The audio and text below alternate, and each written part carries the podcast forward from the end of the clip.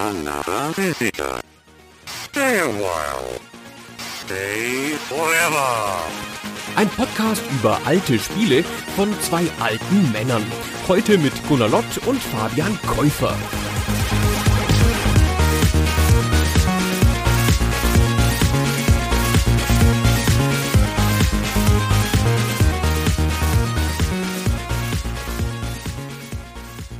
Hallo Gunnar. Hallo Fabian. Gunnar, ich habe eine Frage an dich, die vielleicht gar nicht so einfach zu beantworten ist, wenn man sich nicht darauf vorbereitet hat. Es ist eine sehr grundsätzliche Frage und zwar, was war wohl dein liebster Launch-Titel für irgendeine Konsole? Au. Das ist aber echt eine schwierige Frage, wenn man sich nicht darauf vorbereitet hat. Die ganzen Launch-Titel verschwimmen immer so ein bisschen mit den anderen First-Generation-Titeln und deswegen bin ich mir nicht immer so sicher, was jetzt der Launch war und was einen Monat später kam.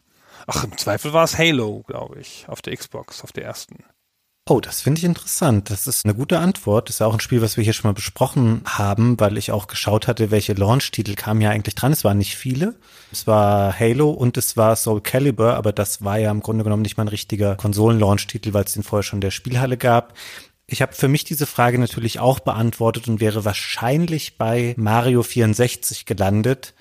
Und dann denkt man ja bei Launch-Titeln noch immer viel darüber nach, was haben sie eigentlich für ihr Medium gemacht? Und das war bei Halo ja auch eine ganz tolle Geschichte damals. Und wie schön für uns als Spieler solche Launch-Titel sind, da empfindet man immer so ein Wohlgefühl bei.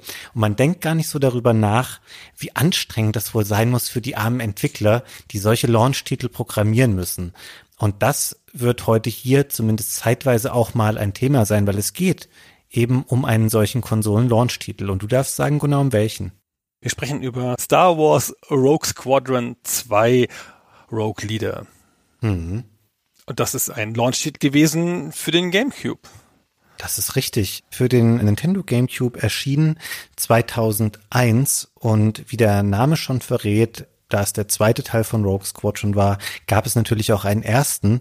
Und der ist einige Jahre davor erschienen für das Nintendo 64 und ist in vielerlei Hinsicht ein bemerkenswertes N64-Spiel gewesen, weil es technisch sehr, sehr weit vor vielen anderen Spielen seiner Plattform lag, weil es zusammenkam mit einer damals recht ungewöhnlichen Speichererweiterung für die Konsole, damit man eine höhere Auflösung im Spiel abbilden konnte. Und wie der zweite Teil wurde, ist vom gleichen Entwicklerstudio gemacht, das auch hier bei Stay Forever schon mal Thema war mit einem älteren Spiel, nämlich das ursprünglich deutsche Entwicklerstudio Factor 5. Das ist ein spektakuläres Zusammentreffen von interessanten Begebenheiten. Wir sprechen tatsächlich über den GameCube-Titel und nicht über seinen Vorgänger, den N64-Titel, weil die grundlegenden Sachen, die daran bemerkenswert sind, eigentlich meines Erachtens bei beiden Titeln gleich sind. Beide Titel sind technisch spektakulär und geben dem Star Wars-Universum Ehre, indem sie da bestimmte Gefühle und bestimmte Szenen gut nachbilden. Das machen beide Spiele. Und der zweite Teil ist das ausgereiftere Spiel, finde ich. Es gibt auch noch einen dritten Teil, der fällt wieder ein bisschen zurück, wie das manchmal so ist. Dazu sagen wir am Ende noch ein bisschen was, aber um den geht es jetzt hier nicht. Wir sprechen maßgeblich über den GameCube-Titel. Das ist richtig. Und zur Einleitung müssen wir natürlich einmal kurz darauf zu sprechen kommen, wie es eigentlich geschah, dass ein in Köln ansässiges Studio, das Anfang der 90er noch Heimcomputerspiele wie Turrican machte, plötzlich für LucasArts an der riesigen Star Wars Lizenz arbeitete und im Zuge dessen auch nach Amerika umsiedelte. Dort war Factor 5 nämlich ab Mitte der 90er Jahre ansässig und es hatte tatsächlich recht pragmatische Gründe, dass das geschah weil das Rogue Squadron für N64 war nicht das erste Spiel für LucasArts, das Factor 5 gemacht hat.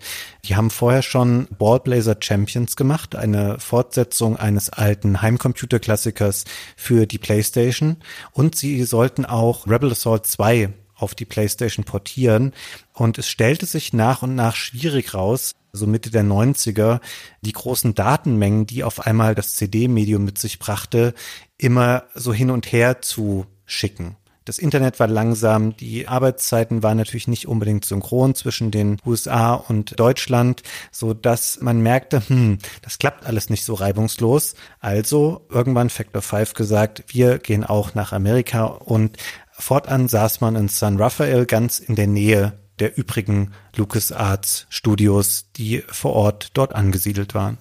Das ist eine Riesengeschichte mit Factor 5, also einem Studio aus Deutschland, das nach Amerika geht. Das ist doch das einzige Mal, dass sowas passiert ist. Die deutschen Entwicklerstudios haben ja jetzt nicht den ganz großen Weltruf.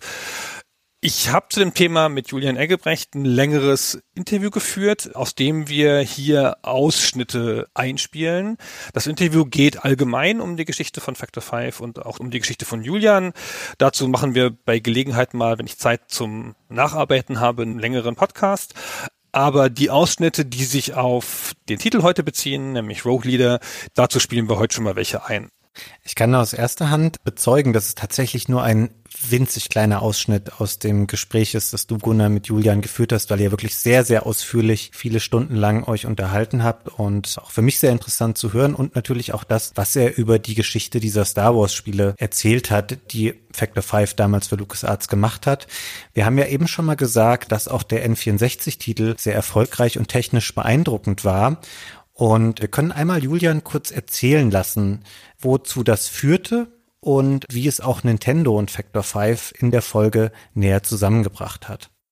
Dadurch, dass wir mit dem Spiel ja ganz gut bewiesen hatten, dass wir es eigentlich in der Beziehung technisch, also gerade auch in der zugrunde liegenden Technologie gut drauf hatten, dadurch haben dann Takeda-san, Genyo Takeda und sein Team die für die Nintendo Hardware-Entwicklung immer zuständig waren, kamen drauf, dass sie uns halt angesprochen haben, speziell Thomas und mich, ob wir nicht als technologischer Berater und dann auch Co-Designer mitmachen könnten beim nächsten Nintendo Chip Design. Denn ihnen war schon aufgefallen, weil wir haben dann schon sehr offen auch mit Nintendo Japan geredet und haben gesagt, ja, also das war Mist, das habt ihr schlecht designt, im Hardware-Design auch durchaus diese ganze Geschichte ist ziemlich bemerkenswert, dass überhaupt externe Studios mit beauftragt werden, an sowas mitzuarbeiten. In so einer Consulting-Form, das ist schon auch nicht ganz üblich. Und dass da so ein paar Jungs, die 1987 in Köln mit einem Haufen von 18-Jährigen da eine Firma gegründet haben, dass die jetzt hier zehn Jahre später oder 15 Jahre später an der Konsole maßgeblich mitarbeiten, weil sie anerkannterweise auch von Nintendo als Checker in den Themen Sound-Hardware und Tools dafür gesehen werden. Das ist schon eine ganz schön coole Geschichte. Ja, man kann das gar nicht überbewerten, wie groß das damals wirklich war, weil Nintendo natürlich auch ist A, ein japanischer Konzern und auch niemand, der leichtfertig Allianzen eingeht mit externen Firmen. Das war schon wirklich eine Sensation und ich glaube auch abseits der technischen Leistung hat Nintendo sicherlich gesehen, wie toll das auch war, was Factor 5 spielerisch in gewisser Weise geschaffen hatte mit dem Rogue Squadron, weil es ja ein Spiel war, wo man durch 3D-Welten relativ frei fliegen konnte. Und Nintendo, wenn wir uns mal an die Star Fox-Spiele bis zu diesem Zeitpunkt erinnern, vor allem Yamamoto war lange der Meinung, ja, so frei rumfliegen und so, das funktioniert nicht so gut. Lass uns das mal so ein bisschen vorgeben und eher auf Schienen mit ein bisschen Bewegungsfreiheit durch den Level gestalten. Und auf einmal gab es halt ein Spiel, was in 3D funktionierte, mit einer riesigen Lizenz natürlich auch drauf. Und so war das ein wahnsinnig erfolgreiches Star Wars Spiel, also tatsächlich das erfolgreichste seiner Zeit, was es bis dahin gab, nicht nur auf dem N64.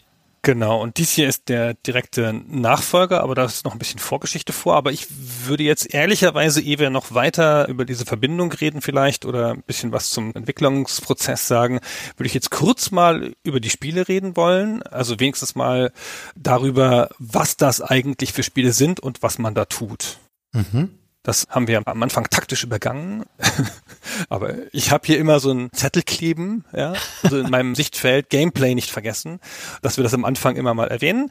Und das sind Spiele, also lass mal beim zweiten Teil bleiben. Also der zweite Teil ist ein Spiel, der Szenen aus Star Wars Filmen in Spielform gießt in einer 3D-Welt mit einer Star Wars-würdigen Inszenierung. Und zwar handelt es sich hierbei immer um Weltraumschlachten. Das ist ein Weltraumschlachtenspiel, in dem man in der Regel einen X-Wing oder einen anderen Rebellenflieger fliegt und sich gegen TIE Fighter durchsetzt. Das ist eine sehr grundlegende und treffende Beschreibung und es sind Actionspiele. Das sind keine Flugsimulationen oder sowas in der Form, also noch viel weniger als das, was es vorher in den Jahren auf dem PC gab. Dass die Spiele weisen sich zwar so ein bisschen aus als was, was man auch für eine Simulation halten könnte, weil sie relativ umfangreich das Joypad zum Beispiel belegen mit vielen Funktionen, von denen man vielleicht gar nicht alle dann braucht.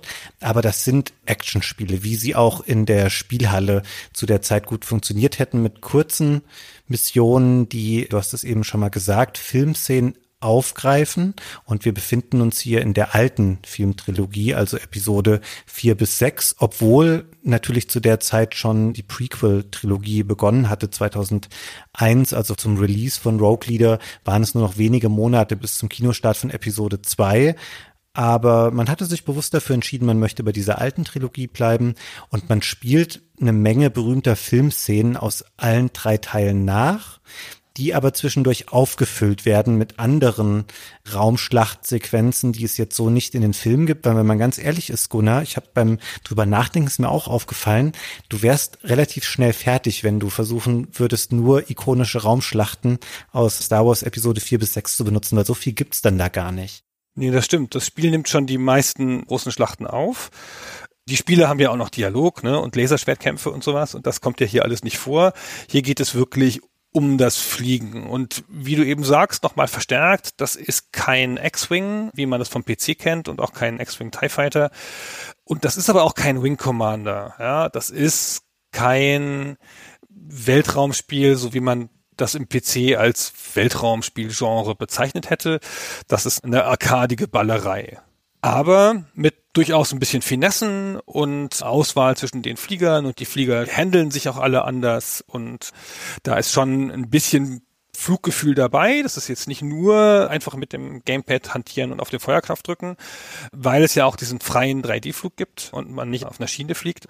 Aber der Anspruch ist ganz anders als bei den PC-Spielen, das stimmt schon. Und die zehn Missionen, die du eben kurz angesprochen hast, die sich über alle drei ersten Filme erstrecken, über die Filme der Episoden vier bis sechs, die sind in einer Kette angesiedelt, in eine Rahmenhandlung gebettet möchte man sagen, die die Missionen verbindet und die führen dann in so einer Perlenschnur von eins bis zehn Hinterher gibt's dann noch Bonussequenzen, die sich auch da rein einordnen. Und du spielst in den ersten drei Missionen Luke Skywalker und in den folgenden Missionen spielst du seinen Kompagnon und Freund.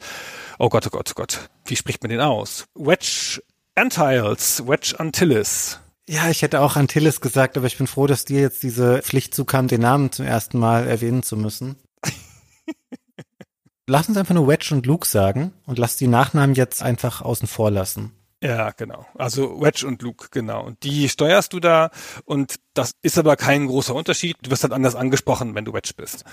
Man wird überhaupt viel angesprochen in dem Spiel, weil das ein Spiel ist mit viel Funkverkehr. Die meiste Zeit kämpft man als Teil eines Squadrons, einer Gruppe von Fliegern und hat da so kleine Koordinationsaufgaben und die sagen dann auch sowas wie, hey, hilf mir hier und sowas in der Art. Ja, es wird unglaublich viel tatsächlich gesprochen, die Mission. Ich glaube, dass sich die Soundabteilung um Chris Hülsbeck, der hier auch wieder beteiligt war, richtig gefreut hat über den GameCube, weil der dann eben optische Discs hatte. Die waren bekanntermaßen ja ein bisschen kleiner, also sowohl physisch als auch in dem Speicherplatz, den sie fassen konnten. Die hatten 1,4 Gigabyte Speicherkapazität, aber das war immer noch ungefähr das hundertfache was Factor 5 auf dem N64 beim ersten Teil von Rogue Squadron zur Verfügung hatte, was damals dazu führte, dass sie da so spezielle Soundkomprimierungen auf dem N64 erfinden mussten. Und diese Limitierungen, die sie damals alle umgehen mussten, die fielen hier weg. Und ich glaube, deswegen haben die gesagt, oh, lass uns mal ganz, ganz viel Musik und Sprachausgabe und Dialoge in dieses Spiel packen, weil wir können es ja jetzt. Es gibt wahnsinnig viel originale Filmmusik zu hören. Es gibt eine ganze Menge Musik im Star Wars Stil, die neu geschrieben wurde von Factor 5 und eben auch ganz viel Sprachausgabe. Und da wir uns jetzt eh gerade ein bisschen mit dem actionreichen Spielprinzip beschäftigt haben, Gunnar, lass uns doch mal reinhören. Ich habe mal den etwa eine Minute langen Auftakt einer Mission hier vorbereitet als Audiodatei, der meiner Meinung nach einen sehr, sehr guten Eindruck davon vermittelt, wie sich dieses Spiel anfühlt. Wir hören da einmal kurz rein. What the? Wedge? An Imperial Cruiser. It captured the Razor. Wedge here. We can't let that data get away. Attack the shield generators. Once the shields are down, we can attack the command deck. X and A-Wing groups, keep those fighters off our backs.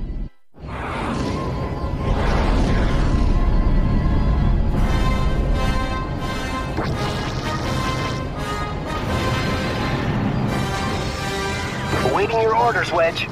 Keep those fighters off my back. Copy that, boss. We're going after the fighters. Rogue leader, this is the frigate. We're under attack. They're going after the frigate. We've got to protect the frigate at all costs.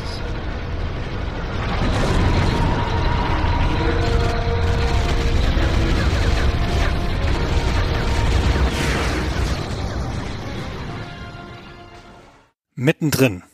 Ja, man kann es nicht anders sagen. Also wahnsinnig viel Funkverkehr zum Auftakt. Man hört die ikonischen Laserschussgeräusche, die Geräusche, die die vorbeizischenden TIE Fighter machen. Und man hört tatsächlich auch diese permanente Action raus. Ich finde, das schwillt fast am Ende, und ich habe das nicht provoziert, das ist der normale Missionsverlauf, fast so eine Art Kakophonie an, weil hier wirklich pausenlos geballert wird und es explodiert irgendwas. Und wenn wir sagen, dass wir hier von einem Actionspiel sprechen, ist es auch so, man kämpft hier nicht gegen drei feindliche Superpiloten, sondern du schießt eher so TIE Fighter und ähnliches im Dutzend ab. Also da wird wirklich sehr, sehr viel von dir verlangt, was du aus dem Weltall schießen sollst im Verlauf dieser Mission. Also je nach Mission ein bisschen unterschiedlich, aber im Prinzip ist das auch auf dem Bildschirm so, wie es sich hier anhört. Der Bildschirm ist voll von Laserschüssen. Überall bewegt sich was. Aus allen Richtungen kommt was du hast tatsächlich Dutzende von Gegnern, du hast immer noch große Missionsziele, wo irgendwelche großen Schiffe noch im Hintergrund sind oder Turrets, also Laserschussstationen, die irgendwo sind. Also da ist richtig, richtig, richtig was los auf dem Bildschirm. Und der Sound unterstützt das sehr gut. Du hast schon gesagt, das hat zum Teil Originalmelodien, die spielt es von der Disk. Es hat aber auch diesen selbstgeschriebenen Sound von den Sounddesignern unter anderem Chris Hülsbeck, die sie nutzen für dynamische Musik, also für Kampfmusik, die sich je nach den Situationen ändert. Und es ist eins der wenigen GameCube-Spiele, das 5.1 Sound hat. Das unterstützt den ProLogic-Standard und kann also auch am GameCube mit einem 5.1 System betrieben werden, wenn man den entsprechenden Receiver dafür hat. Das stimmt. Da der GameCube allerdings keinen digitalen Ausgang in der Form hatte, das war Dolby Pro Logic 2 damals. Das war diese analoge Variante von 5.1 Sound. Und schön, dass du das erwähnst, Gunnar. Das hätte ich an der Stelle jetzt wahrscheinlich fast vergessen. Es war nicht nur eins der wenigen GameCube-Spiele, es war sogar das allererste Videospiel auf allen Plattformen, das das genutzt hat. Wahrscheinlich, weil sie dachten, hey, wir können das und wir haben irgendwie Bock auf Sound und wir sind da technisch auch fit, lasst uns das doch machen also nicht nur für die damalige Zeit, auch heute, wenn man das spielt, der akustische Eindruck des Spiels ist schon gewaltig. Also das ist da kein bisschen gealtert, sondern du machst es heute an und hörst und siehst diese Missionen und das ist einfach Star Wars, was dir da auf dem Bildschirm geboten wird. Ich finde, das sieht auch heute noch okay aus. Der GameCube ist nicht eine Plattform, die schäbig aussieht jetzt, ganz im Gegensatz zum Vorgänger, zum N64, was man heute fast nicht mehr angucken kann. Aber ich finde spezifisch dieses Spiel hat sich gut gehalten. Das liegt aber auch an der Art der Szenen, die es darstellt. Hier ist kein Mensch, der durch einen 3D-Wald läuft, was notwendigerweise vielleicht ein bisschen schwieriger aussieht, wenn man Menschen und Tiere darstellt und sowas. Aber hier diese ganzen Schiffe, dieses ganz ikonische Schiffdesign, du hast immer das All als Backdrop. Das ist ja immer eine relativ einfache Darstellung, so ein All. Ja, es ist ja in der Regel immer eine Skybox, die im Hintergrund liegt in dem 3D-Raum. Und du hast dann immer noch ein oder zwei oder mehrere große Objekte. Und das ist es auch schon. Das ist nicht die allerkomplizierteste Grafik, die man darstellen kann in so einem Spiel.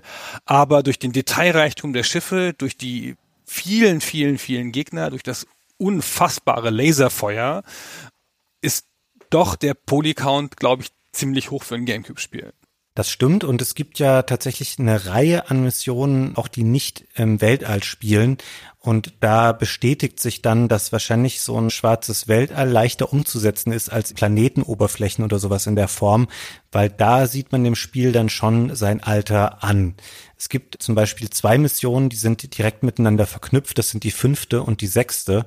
Und in der fünften schießt man einen Sternenzerstörer ab der dann abstürzt und auf dem Planeten Costless landet, auf dessen Oberfläche dann die sechste Mission stattfindet. Dort liegt am Strand dann dieser havarierte Sternenzerstörer und es kommt da noch zu einer größeren Schlacht, weil da noch Geschütze funktionieren und ganz viele andere imperiale Truppen ankommen.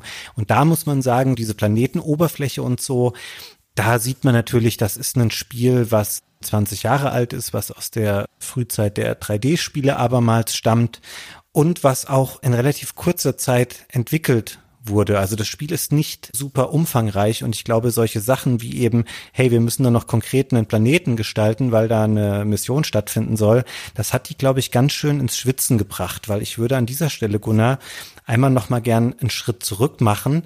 Wir haben vorhin ja gehört, dass Julian sagte, sie waren früh involviert. Sie wussten über die GameCube-Hardware Bescheid, haben da am Sound-Part maßgeblich mitgearbeitet. Das bedeutet im Umkehrschluss aber nicht, dass sie wahnsinnig viel Zeit auch hatten, um dieses Spiel zu erstellen. Nämlich genau das Gegenteil ist der Fall. Sie waren tatsächlich noch lange mit N64-Projekten ausgelastet, weit bis ins Jahr 2000 hinein. Auch dazu kann uns Julian an dieser Stelle noch mal was erzählen als wir mit Rock Squadron 2 anfingen und gerade in der Haupt-Push-Zeit vom GameCube landeten, als die erste Hardware zusammenkam und so, da hatten wir das erste Mal drei Spiele in der Entwicklung und wie gesagt diesen Prototypen auf der zu dem Zeitpunkt neuen Hardware oder beziehungsweise Prototypen-Hardware. Und das wurde dann wirklich so stressig. Da haben wir zum Beispiel die 99er Space World Demo. Da hatten wir eine erste spielbare Demo von Fox Squadron 2 auf dem gerade neu geprototypten GameCube. Und da hatten wir nur 19 Tage alles in allem von dem Zeitpunkt, wo praktisch der erste Chip aus der Fabrik kam bis zu dem Zeitpunkt, wo wir die Demo zeigen mussten. Und wir waren damals wahnsinnig stolz, weil wir haben das in 19 Tagen hingekriegt. Nintendo Japan hatte nur prägerenderte Sachen. Wir waren das einzige Team, was es geschafft hat, weltweit, vor Miyamoto und allen Nintendo Japan Teams. Wir waren die einzigen, die es hingekriegt haben, echtes Spiel hinzukriegen in den 19 Tagen. Gut, wir haben auch nicht geschlafen. Und das war schon der absolute Wahnsinn. Aber deswegen war eben auf der Nintendo Space World, wie die Messe damals hieß, es war nicht 99, es war 2000, war Rogue Leader das einzige, was halt wirklich, oder beziehungsweise diese frühe Rogue Leader Demo, war das einzige, was in Echtzeit auf dem Chipset lief. Das ist alles sehr cool, finde ich. Also, dass sie halt 19 Tage Zeit hatten für diese Demo, in der sie dann quasi ja alles faken mussten, was da drin ist. Ne? Sie hatten ja das Spiel noch gar nicht, uns aber dann trotzdem geschafft haben, noch schnell irgendwas zusammenzubauen, womit man so ein bisschen rumfliegen konnte. Natürlich alles nicht fertig und alles nur gefaked das ist schon ganz schön cool und zeigt auch so ein bisschen dieses Faktor 5 typische Arbeitsethos. Das waren halt Leute, die haben sich ums Verrecken reingehängt, wenn es denn um was ging. Und für die ging es ja hier wirklich um was. Ein Launch-Titel ist halt was Besonderes. Ich finde das geil tatsächlich, was für eine Mühe sie sich gegeben haben, eben auf dieser Space World zu glänzen. Es wäre nicht notwendig gewesen, für Factor 5 da was Spielbares zu präsentieren. Sie hatten ja dieses kurze Video, was übrigens im Spiel auch enthalten ist. Das kann man sich da anschauen. Und dann zu sagen, hey, wir haben nicht mal drei Kalenderwochen Zeit. Lasst uns doch mal gucken, dass wir da was Spielbares abliefern können, was auf der Oberfläche des Todessterns spielt. Also so ein sehr ikonischer Schauplatz. Und du willst, dass es alles toll wirkt. Du willst da schöne Raumschiffmodelle haben, die Sounds sollen passen und es soll als Spiel auch funktionieren, also zumindest einen Eindruck davon vermitteln, was das später mal für ein Spiel wird. Und mit einem solchen Anspruch daran zu gehen, das ist schon sehr, sehr respektabel und nahezu unglaublich, das in so einer Zeit auf die Beine gestellt zu haben. Sie haben es dann auf der Messe selber nicht spielbar gezeigt, da lief nur das Video, aber Sie haben es dann im Anschluss oder neben der Messe für Journalistenvorführungen genutzt. Also ich habe noch irgendwas von IGN gelesen, die das damals da ausprobieren konnten und gebührend beeindruckt waren. Und dann ging ja auch sofort ein massiver Hype los für das Spiel. Also das war dann sofort allen, die das gesehen hatten, war das klar oder hatten da die Hoffnung, dass da was ganz Großes kommt, vor allen Dingen auch was technisch beeindruckendes für den GameCube. Und der GameCube, der war ja noch in der Mache und man war noch nicht so ganz sicher, wie super der wird. Das N64 war nur so ein mittlerer Erfolg, hat ein paar beeindruckende Titel, aber wir haben ja auch schon an ein paar Stellen mal drüber gesprochen, was für Schwierigkeiten der GameCube hatte, gerade im Feld 3D mitzuhalten. Ja, wir erinnern uns an den berühmten Nebel der vielen GameCube-Spiele. Und dass jetzt hier irgendwas kommt, von einem renommierten Studio, das technisch viel drauf hat, was wahrscheinlich ein technisches Wunderwerk ist, das hat schon alle Leute entsprechend gehypt und natürlich Star Wars. Ich meine Star Wars. Und ich finde auch, der erste Teil ist ja auch schon ein ganz ähnliches Spiel mit ikonischen Szenen aus dem Star Wars-Universum. Aber der spielt zum größten Teil auf Planetenoberflächen. Auch mit Starfightern und mit diesen ganzen Raumschiffen.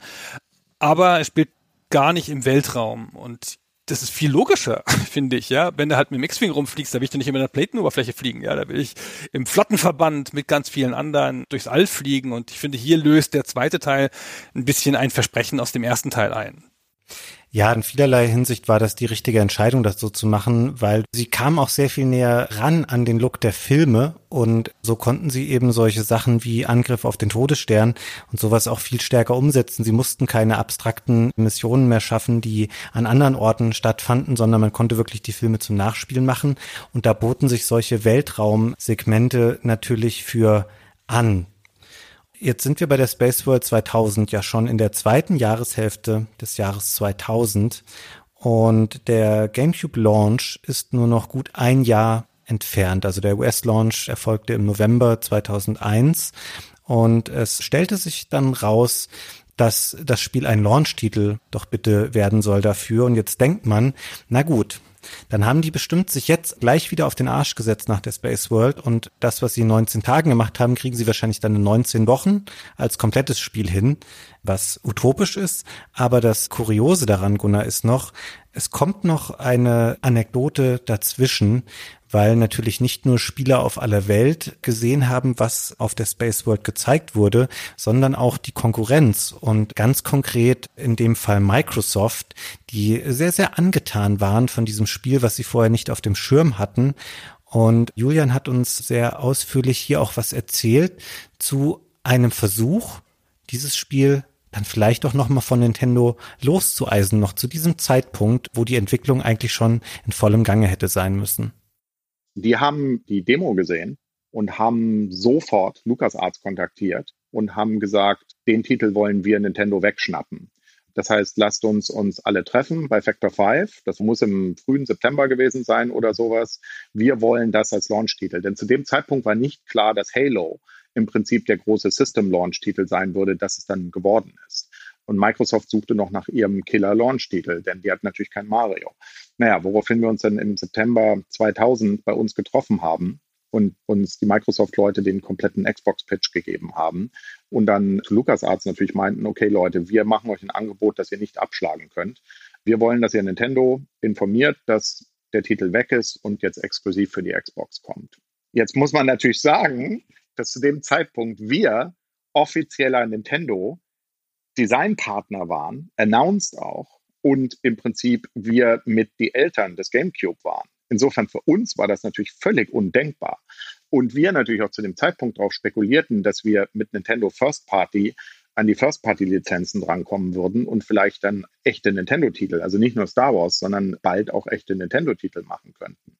Woraufhin für uns das natürlich der absolute Wahnsinn war. Naja, woraufhin wir uns dann, ich als allererstes meinte, Leute, das ist ja alles wunderschön, aber das ganze Spiel kommt zum Launch für den Nintendo GameCube und dann können wir mal gucken, dass wir dann irgendwie danach eine Umsetzung machen von der ganzen Sache für die Xbox. Aber da muss schon ein Exklusivitätsrahmen bleiben. Naja, woraufhin dann LucasArts sagte, ja, wir sprechen mal mit Nintendo, ob denn auch der Deal für uns gut genug ist. Nintendo hatte ihre eigenen Titel. Das heißt, sie waren schon dazu bereit, LucasArts einen guten Deal zu geben, aber natürlich bei weitem nicht wie Microsoft. Microsoft hat natürlich viel, viel, viel, viel mehr Geld geboten, woraufhin das Ganze dann unangenehmer und unangenehmer wurde und irgendwann kurz vor Weihnachten Nintendo LucasArts die Pistole auf die Brust gesetzt hat und gesagt hat, wir machen den Titel, es war ein Bluff im Endeffekt, wir machen den Titel überhaupt nicht und wir canceln unser Relationship mit euch, wenn ihr jetzt nicht morgen unterschreibt, dass ihr das Ganze für die Xbox macht und den Nintendo-Titel fallen lasst. Woraufhin wie gesagt, ich einen kompletten Ausraster gekriegt habe. Es war sehr unangenehm, das muss ich sagen. Es kam natürlich vom größeren Druck her, aber es war so eine der zwei Male, wo wirklich das Relationship mit LucasArts absolut am Ende war und wo man dann schon gesagt hat, naja, kommt ihr Säcke, was haben wir alles für euch getan? Wir haben gerade für euch das erfolgreichste Spiel gemacht. Ihr habt wahnsinnig viel Momentum mit dieser Demo. Insofern könntet ihr ja wohl bitte wenigstens hier an unserer Seite stehen, denn wir haben das komplett für euch möglich gemacht und ihr mitspielen und uns nicht in diese absolut unmögliche politische Situation bringen. Gerade mit einer japanischen Firma, die natürlich nie wieder mit uns geredet hätte, wenn das Ganze passiert wäre. Ich meine, es wäre absoluter Selbstmord gewesen, was wie gesagt bei mir dazu geführt hat, dass ich völlig ausgeflippt bin. Und dann drüber geschlafen habe und natürlich auch mit den anderen geredet habe und gesagt habe, okay Leute, was machen wir? Meiner Meinung nach, wir sagen LucasArts, let's call their bluff. Ich bin der Meinung, sie können sich das nicht leisten, den Titel komplett zu verlieren, weil sie können ihn definitiv nicht intern entwickeln, weil sie haben niemanden mit den technischen Jobs. Insofern, ich rufe morgen an oder wir treffen uns morgen und sage ihnen, dann geht doch hin, wo der Pfeffer wächst. Und dazu haben wir uns entschieden und ich habe mich am nächsten Tag entsprechend mit den Leuten zusammengesetzt und habe gesagt, it's either our way or the highway. Und habe ihnen 24 Stunden gegeben im Austausch, sich dazu zu entscheiden und habe gesagt, 24 Stunden später, Nintendo würde uns finanziell unterstützen und dann machen wir halt einen Nintendo First-Party-Titel und die ganze Geschichte ist gestorben. Und by the way, wir haben einen Drei-Titel-Vertrag mit euch, in dem nichts drin ist, dass ihr bestimmen könnt, was die Plattform ist. Das heißt also, wir verklagen euch auch und all solche Geschichten. All das kam dann natürlich auch noch. Und 24 Stunden später hat dann Lukas Arzt gesagt, okay, alles klar, wir machen das Ganze für den GameCube. Das ist ein totales Industriedrama und ich bin total froh, dass Julian uns das so offen erzählt hat total aufregende Geschichte, die habe ich noch nirgendwo anders so klar gehört. Und man sieht auch mal, um was es da dann geht. Für so eine kleine Firma wie Factor 5, die waren dann zu der Zeit, ich weiß es gar nicht, 30 Leute vielleicht oder so.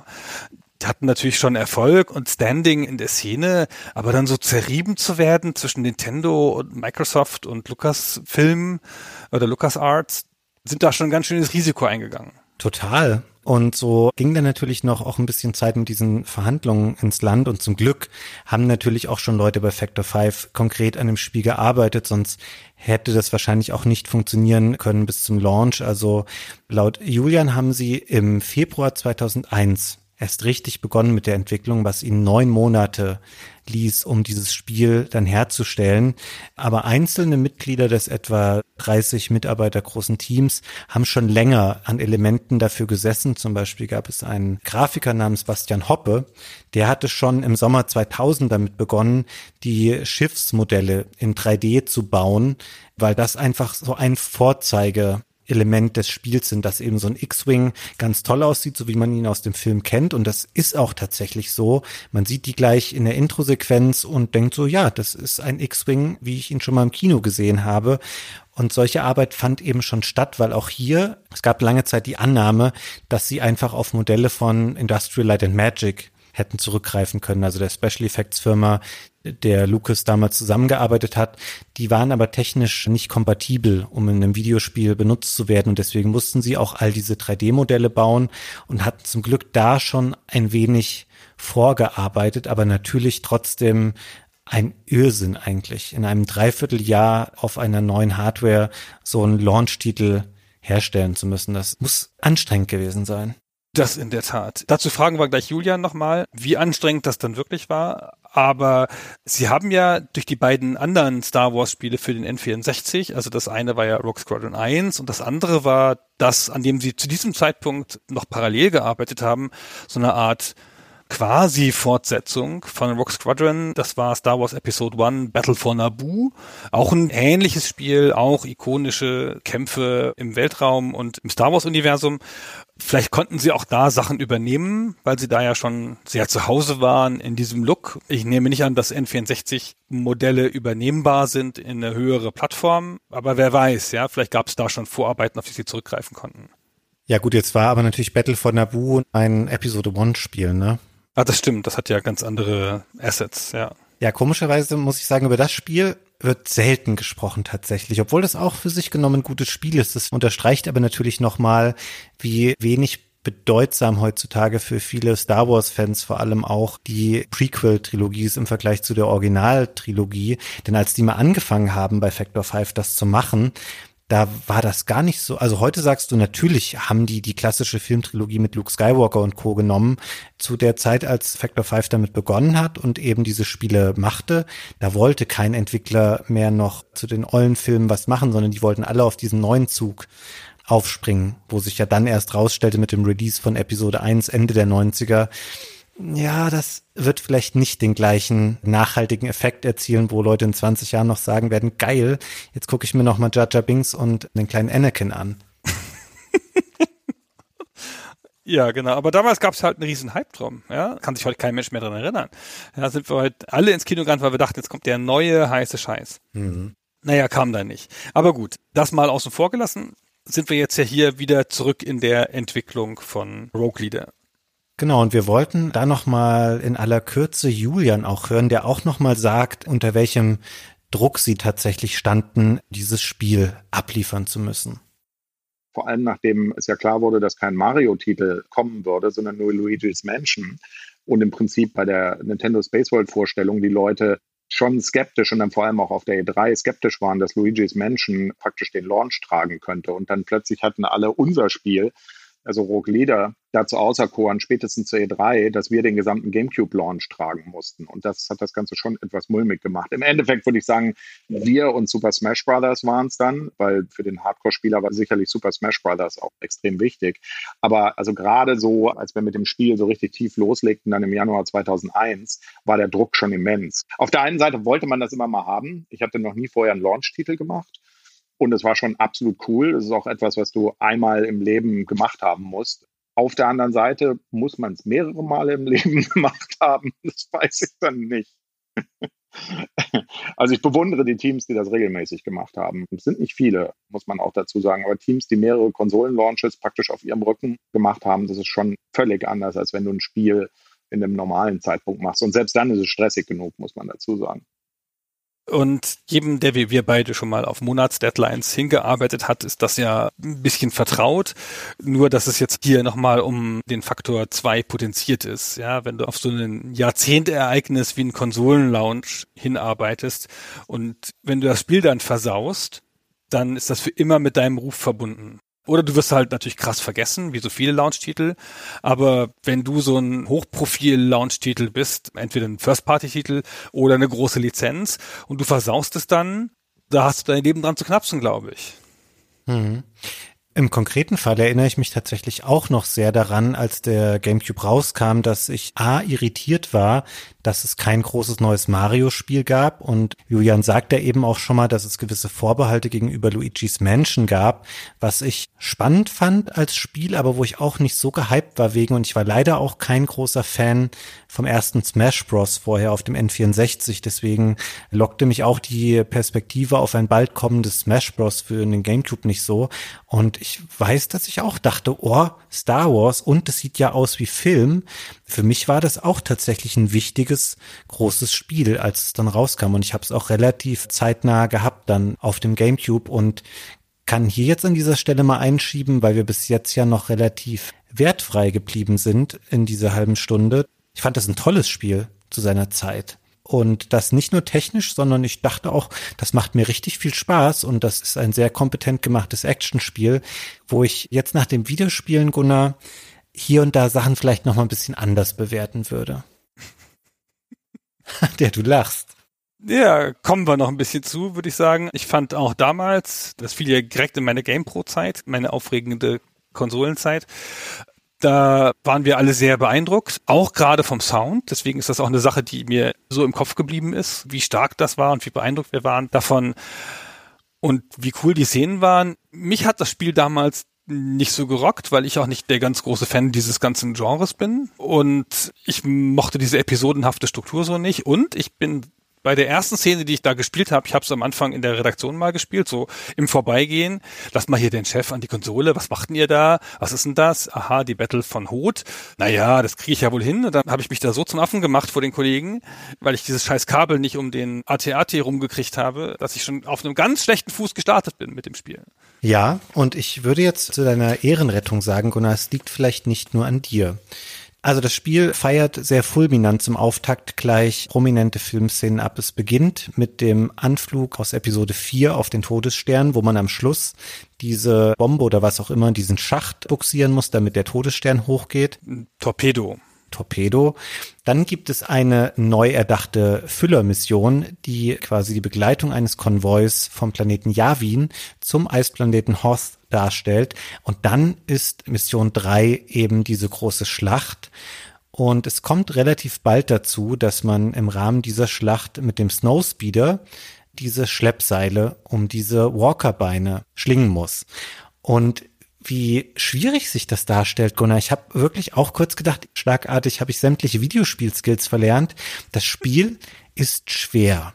Man hat drei Leben zur Verfügung und man muss mehrere dieser Walker zu Fall bringen. Im Verlauf dieser Mission, die wie jede Mission in mehreren Stufen aufgebaut ist. Du hast immer ein Ziel, sowas wie schalte die angreifenden TIE Fighter aus und danach wird das nächste Ziel freigeschaltet, was du dann abarbeitest. Und so ist es auch hier. Du musst einige dieser Walker fällen und das ist nicht, dass du da ranfliegst und einen Knopf drückst und dann läuft eine Zwischensequenz ab, sondern es schaltet dann in eine andere Kameraperspektive, in der du dein Schiff und den Walker in Gänze sehen kannst. Und dann musst du aus dieser veränderten Kameraperspektive den ein paar Mal sehr säuberlich um diesen Walker lenken. Und du darfst nicht zu hoch fliegen, nicht zu tief. Du darfst nicht zu weit dich von den Beinen entfernen, weil das Seil sonst wieder ausgeklingt wird. Und du darfst auch nicht zu eng um die Beine fliegen, weil dann fliegst du davor.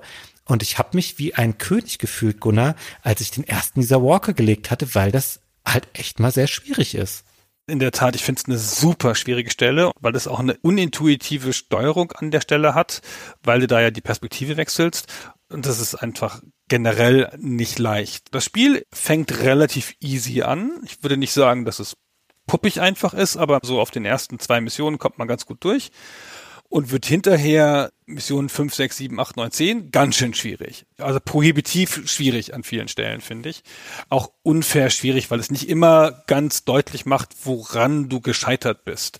Klar, wenn du da gegen den Bein fliegst beim AT-AT, dann siehst du schon, was du da gemacht hast. Aber in den anderen Missionen ist nicht immer ganz klar, woran du gestorben bist dazu kommen wir noch, weil es eine ganz komische Mechanik seines Vorgängers übernimmt. Sprechen wir gleich noch drüber, aber noch mal ganz kurz eine Zwischenbemerkung, ein Zwischenruf zum Thema Hoth oder Hoth, keine Ahnung. Wieso bleiben die blöden AT-ATs nicht einfach stehen, wenn da sie umschlungen werden. Ist doch klar, wenn du da dein Kabel drumherum geflogen hast, jeder weitere Schritt bringt dich zu Fall. Aber wenn du einfach stehen bleibst, fällst du ja nicht um von dem Kabel. Ja, aber dann ist ja dein Angriff in dem Moment vielleicht auch gescheitert, dann wenn du dich nicht mehr weiter bewegen kannst. Für mich war das immer so, dass ich dachte, die merken das halt nicht, weil der im Windschatten und toten Winkel fliegt mit dem Speeder und das merken die erst dann, dass da diese Seile drumrum gekabelt wurden, wenn die eben umfallen. Wenn sie allerdings mal aus dem Fenster gucken würden, ja, das doch noch Fenster. Würden Sie vielleicht sehen, dass es drei, vier anderen Kollegen gerade auch passiert ist und Sie wahrscheinlich nicht in dem einen Walker sitzen, dem das Seil nichts ausmachen wird. Aber dahinter fragst du natürlich sehr rational die Spiellogik eines sehr auf Action getrimmten Spiels in einem Science-Fiction-Universum. Ja, das Spiel kann nichts dafür. Das ist ja eine Sache, die ich mir schon bei den Filmen gefragt habe. Also wenn ich der General da wäre, ich würde einfach da die AT-ATs ja quasi unverwundbar sind. Das ist ja auch Teil des Grundes, warum man die so zu Fall bringen muss. Würde ich einfach zwei nebeneinander herlaufen lassen und der eine schießt jeweils auf die Beine vom anderen. Und wenn da so ein blöder Flieger kommt, dann schießt er den halt einfach ab. Gottes Namen. Alles muss man diesen Imperialen erklären, ey. Meine Herren. Ja gut, fairerweise muss man sagen, es macht dem Imperium ja nicht wirklich was, weil diese Mission oder diese Schlacht gewinnen sie traditionell ja, weil es zu der Flucht der Rebellen dann kommt und daran hält sich natürlich auch das Spiel. Also die Missionen wie diese, die wirklich auf den Film aufbauen, die laufen dann auch so ab im Wesentlichen. Da werden natürlich Sachen hinzugefügt teilweise oder auch mal rausgenommen, weil sie dem Spielkonzept nicht dienlich sind, aber so der grobe Storyverlauf bleibt natürlich hier an der Stelle identisch. Ist sogar so, dass hier Luke abgeschossen wird und man deswegen dann mit Wedge weiterspielt. Man erinnert sich, Luke ist ja im Film dann da auf der Oberfläche unterwegs und kommt in diese Höhle mit dem Wumper-Monster oder wie auch immer dieses Viech heißt. Das fehlt hier natürlich, weil das Spiel noch keine Bodenmission oder sowas kennt, wo man zu Fuß rumläuft. Das gibt es erst in der Fortsetzung. Aber grundsätzlich greift es den Verlauf der Filme hier relativ genau auf. Genau, dann verlässt es aber erstmal wieder für eine Zeit die Planetenoberfläche. Dann spielen zwei Missionen im All. Und die überübernächste Mission ist dann die, die du schon gesagt hast, mit dem Sternzerstörer, der am Strand liegt und den man dann von da besiegen muss. Dann kommt eine sehr coole Mission, die mal ganz deutlich das Tempo wechselt. Da geht es darum, dass man einen Anschlag auf eine imperiale Ausbildungsakademie unternimmt und das ist eine Art Stealth-Mission fast wo es nicht so sehr ums Durchballern geht, sondern wo du durch so Gräben fliegst und versuchst unbemerkt zu bleiben. Ja, du hast recht und ich bin gewillt auch eigentlich zu sagen, es ist eine coole Idee und es ist eigentlich die einzige Mission, die das Actionspielkonzept so ein bisschen aufbricht, weil sie eben damit beginnt, dass man durch solche grauen Canyons oder durch so eine Hügellandschaft fliegen muss. Und da sind solche Scanner angebracht, die aussehen wie so Satellitenschüsseln, die dich sofort orten können, wenn du eine bestimmte Flughöhe überschreitest oder zu nah an sie herankommst. Und ich muss aber da auch sagen, Gunnar, vielleicht habe ich mich da wahnsinnig dumm angestellt. Oder auch das ist einfach super schwierig. Ich habe diese Mission so oft neu starten müssen, weil es gibt da ein, zwei von diesen Sensoren, die sitzen so doof hinter so Kuppen oder um so Ecken. Und ich habe das nicht geschafft, die schnell genug abzuschießen, bevor die mich entdeckt haben. Und dann tritt was ein, was das Spiel leider sehr häufig macht. Es vergisst dann, dass es ein Lebenssystem hat, diese Beschränkung auf drei Leben, die dir normalerweise eine Fortsetzung an der Stelle ermöglichen, wo du eben dein Leben gelassen hast, sondern die Mission ist dann fehlgeschlagen. Und das hat mich zur Weißglut getrieben in manchen Missionen, Gunnar. Ich kann das an dieser Stelle gar nicht mit den Originalzitaten wiedergeben, die da hier in meinem Spielezimmer gefallen sind. Das Spiel ist einfach mies, was sowas angeht. Und mies meine ich nicht im Sinne von schlecht, sondern unfair dir gegenüber, wie schnell es dich mit solchen Fail-States konfrontiert, dass du irgendwas in der Mission falsch machst und dann so, okay, alles vorbei, es geht wieder von vorne los.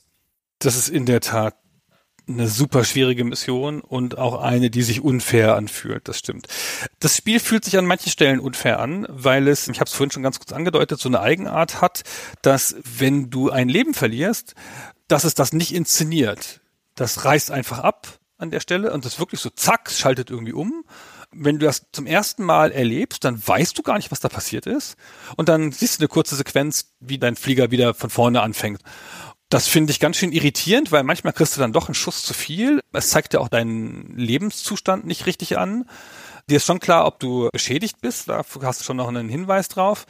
Aber es ist dir nicht so ganz klar, in welchem Zustand du bist, ob du noch einen Treffer mehr abkannst, wo der Treffer genau herkam, wenn du nicht ganz genau aufgepasst hast. Es zeigt nicht mal so eine Explosion von dir von außen. Das zeigt das nur, wenn du das dritte Leben verloren hast und die Mission vorbei ist. Wenn du einfach so ein Leben verlierst, ob du jetzt irgendwo gegengeflogen bist oder erschossen worden bist, das ist total antiklimaktisch, zack, peng, und dann fängt es wieder von vorn an. Und weil es die Missionen in Stufen aufbaut, die sind nicht riesig lang, aber bauen schon aufeinander auf in leicht unterschiedlichen Schwierigkeitsgraden. Und wenn du deine drei Leben in Stufe 2 erst verbrauchst, dann fängst du natürlich schön wieder auf Stufe 1 an, ist ja klar. Mhm. Du sagtest eben, dass man seine eigene Lebensenergie nicht so gut nachvollziehen kann. Es gibt ja schon eine Anzeige in einer der Ecken. Also das Spiel geizt nicht damit, dir in den Bildschirmecken verschiedene Infos zu präsentieren. Es gibt so ein 3D-Radar oben rechts, wo du ganz klassisch verbündete Einheiten in grün siehst und feindliche in rot. Es gibt in der rechten unteren Ecke eine Info über deine Sekundärwaffen. Du hast in der Regel noch eine stärkere Alternativwaffe zu dem endlos verfügbaren Standardlaser und unten links hast du so eine Darstellung deines Schiffes, die dir auch Rückschlüsse auf die Schilde geben soll, aber es ist nicht so deutlich. Ja, es ist nicht deutlich, genau. Aber zumindest existiert das, weil für ganz viele andere verbündete Einheiten hast du gar keine Anhaltspunkte, außer dass sie dir mal einen Funkspruch schicken, der sowas ist wie, ja, wir halten nicht mehr lange durch, rett uns mal eben. Aber das ist eben kein verlässlicher Indikator für dich als Spieler, weil du weißt, okay, das ist ein abgelegtes Audiofile, was an irgendeiner Stelle eingespielt wird. Ob das Schiff jetzt noch fünf Sekunden Feuer aushält oder fünf Minuten, habe ich keine Ahnung. Und ganz oft in Missionen, in denen man eigene Einheiten beschützen muss, kommt es völlig abrupt dazu, dass die dann zerstört werden. Und auch das ist so anstrengend, weil du eben nicht genau weißt, okay, an welcher Stelle hätte ich das jetzt gerade verhindern können? Hätte ich vorher schon Zeit einsparen müssen? Hätte ich vorher mehr Gegner erledigen müssen? Das macht das Spiel anstrengender, als es eigentlich sein müsste. Wahrscheinlich macht es das Spiel auch langlebiger, weil das Spiel für sich genommen so wie wir das bisher beschrieben haben, klingt das alles nach sehr großen Weltraumschlachten, die es auch sind, aber sie sind extrem verdichtet. Also es kommen nicht eine halbe Stunde lang TIE Fighter alle nacheinander, sondern es kommen dann später auch mal Dutzende auf einmal. Und in der Regel lassen sich diese Missionen, wenn man weiß, wie sie gehen, in wenigen Minuten erledigen. Dadurch, dass du manche aber immer und immer wieder spielen musst, bis du verstehst, was das Spiel von dir möchte, wo du in welcher Sekunde sein sollst und warum jetzt wieder hier die Fregatte explodiert, obwohl du total gut gespielt hast. Ja, das sind Sachen, die sind mir damals nicht so aufgefallen, weil man so den technischen Eindruck wahrscheinlich dann ein bisschen höher bewertet hat, als zu sagen, okay, das ist spielerisch ganz zu Ende poliert, weil das ist es in meinen Augen nicht unbedingt. Ja, es ist alles nicht falsch, aber es erklärt dir halt nicht so gut, was passiert ist, finde ich. Und es erwartet ziemlich viel von dir, dass du das selber rausfindest. Also das krasseste ist die letzte Mission. Bis dahin haben wir schon die ersten sieben Missionen gesagt. Die siebte war dieser Angriff auf die Akademie. Dann kommt ein Angriff auf Bespin, das ist dieser Gasplanet, glaube ich. Ja, diese Wolkenstadt. Diese Wolkenstadt, genau, wo man so Abbaustationen über den Wolken beschützen muss. Und dann kommt die Schlacht um Endor, die berühmte aus dem Return of the Jedi. Und dann die letzte Mission ist dann der Flug des Millennium Falcon auf den Todesstern zu, also der den Todesstern abschießen soll und du musst den Millennium Falcon beschützen. Und wenn du diese Mission spielst, einfach nur anspielst das erste Mal, ohne zu wissen, was du tust, dann ist die nach zwölf Sekunden vorbei. Ja. ja. Also zehn vielleicht sogar nur. Das ist nicht gelogen. Ja. Ist dann einfach so, zack, der Millennium Falcon ist kaputt. Und du so, was? Ich habe hab den gar nicht richtig gesehen. Wo war der überhaupt nochmal? Und der fliegt dir dann halt so ein bisschen weg. Und dann guckst du eine Sekunde nicht hin. Aber weil der unter so einem Druck steht von den TIE Fightern, die ihn attackieren, musst du von Sekunde eins an total präsent sein und alles abschießen, was da ist. Und so Fehlschüsse sind nicht vorgesehen von dir, ja. Daneben schießen ist nicht erlaubt.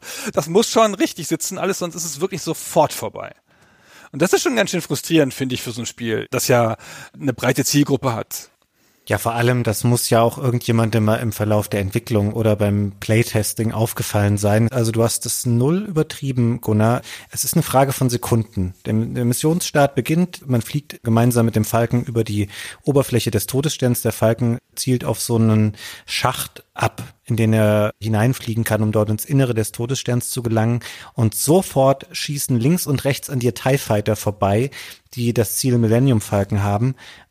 Und ja, wie du das sagtest, wenn du da nicht sofort alle abschießt, dann ist die Mission einfach gelaufen. Und das Schlimme ist, wenn du den Todesstern erreichst, dann fängt der noch schlimmere Part dieser Mission ja erst an, dass du sehr lange durch so sich windende Tunnel fliegen musst. Und der Millennium Falcon hat immer einen gewissen Abstand vor dir voraus. Und in diesen Abstand passen exakt immer scheinbar mehrere TIE Fighter hinein, die ihn attackieren können.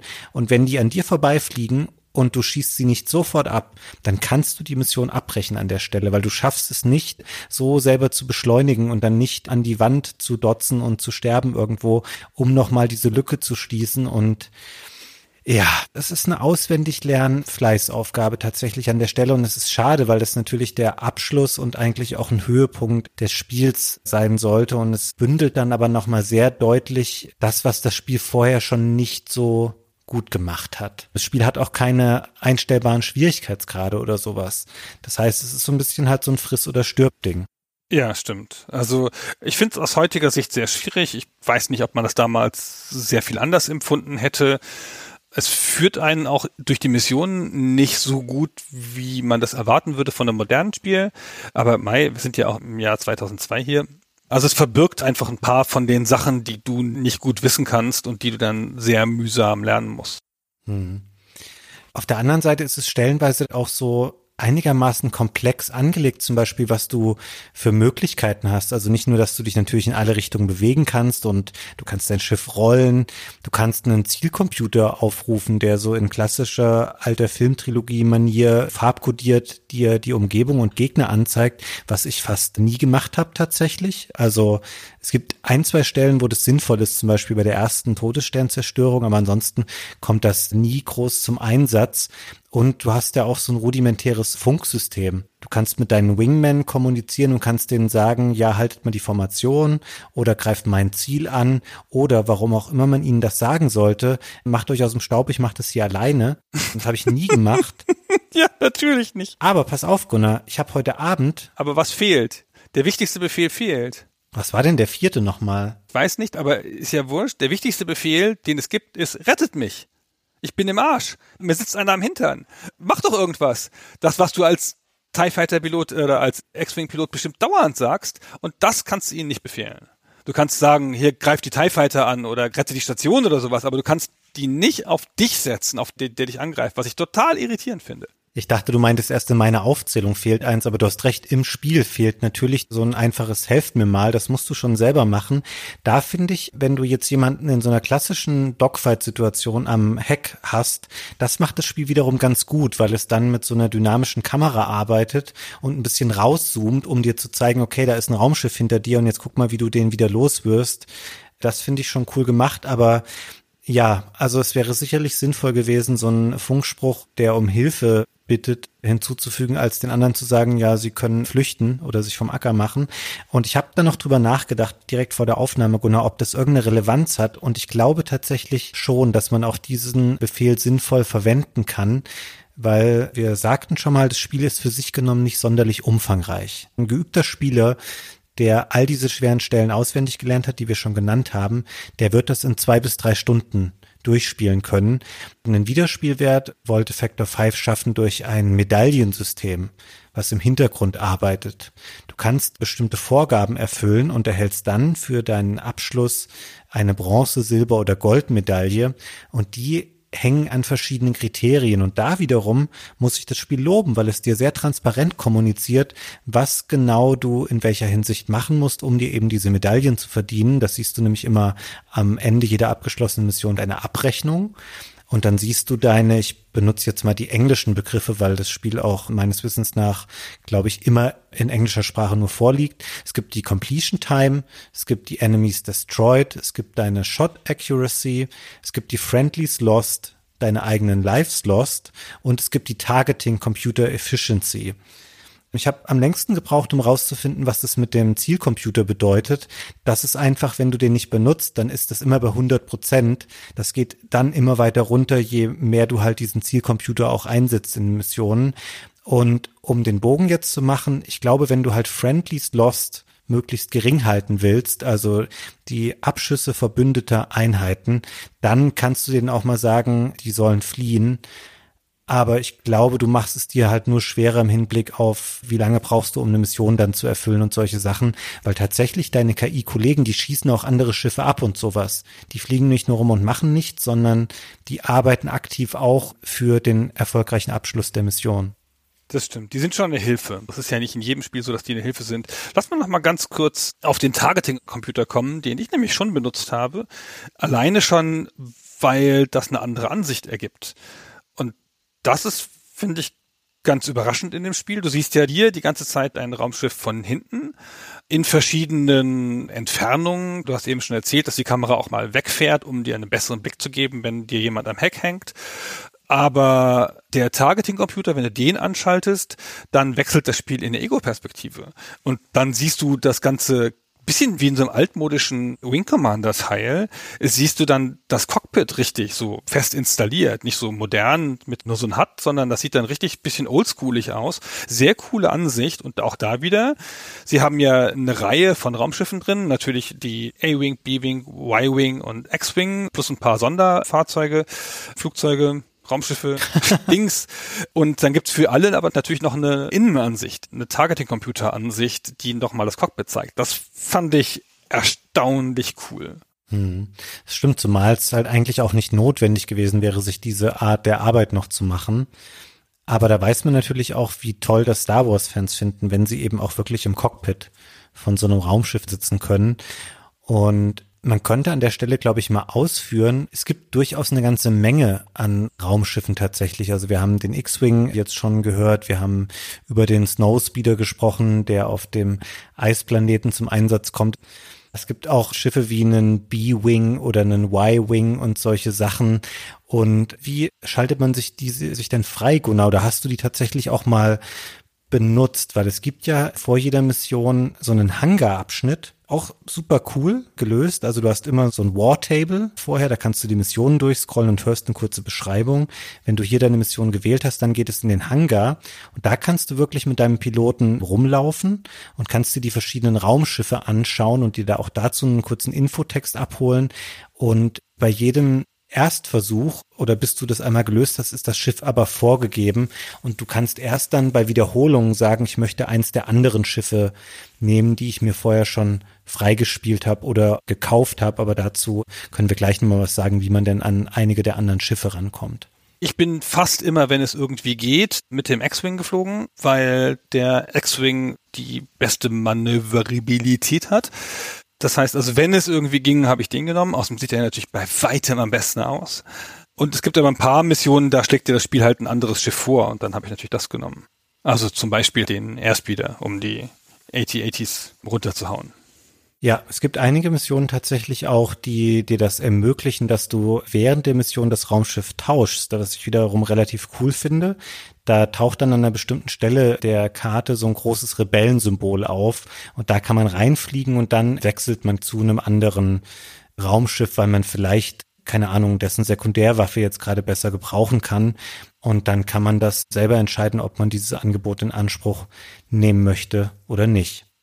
Ihr habt das sicher alle noch im Ohr, was die großen Star Wars Schiffe sind hier in der Rebellenallianz, aber vielleicht zähle ich sie 30 Sekunden noch mal schnell auf.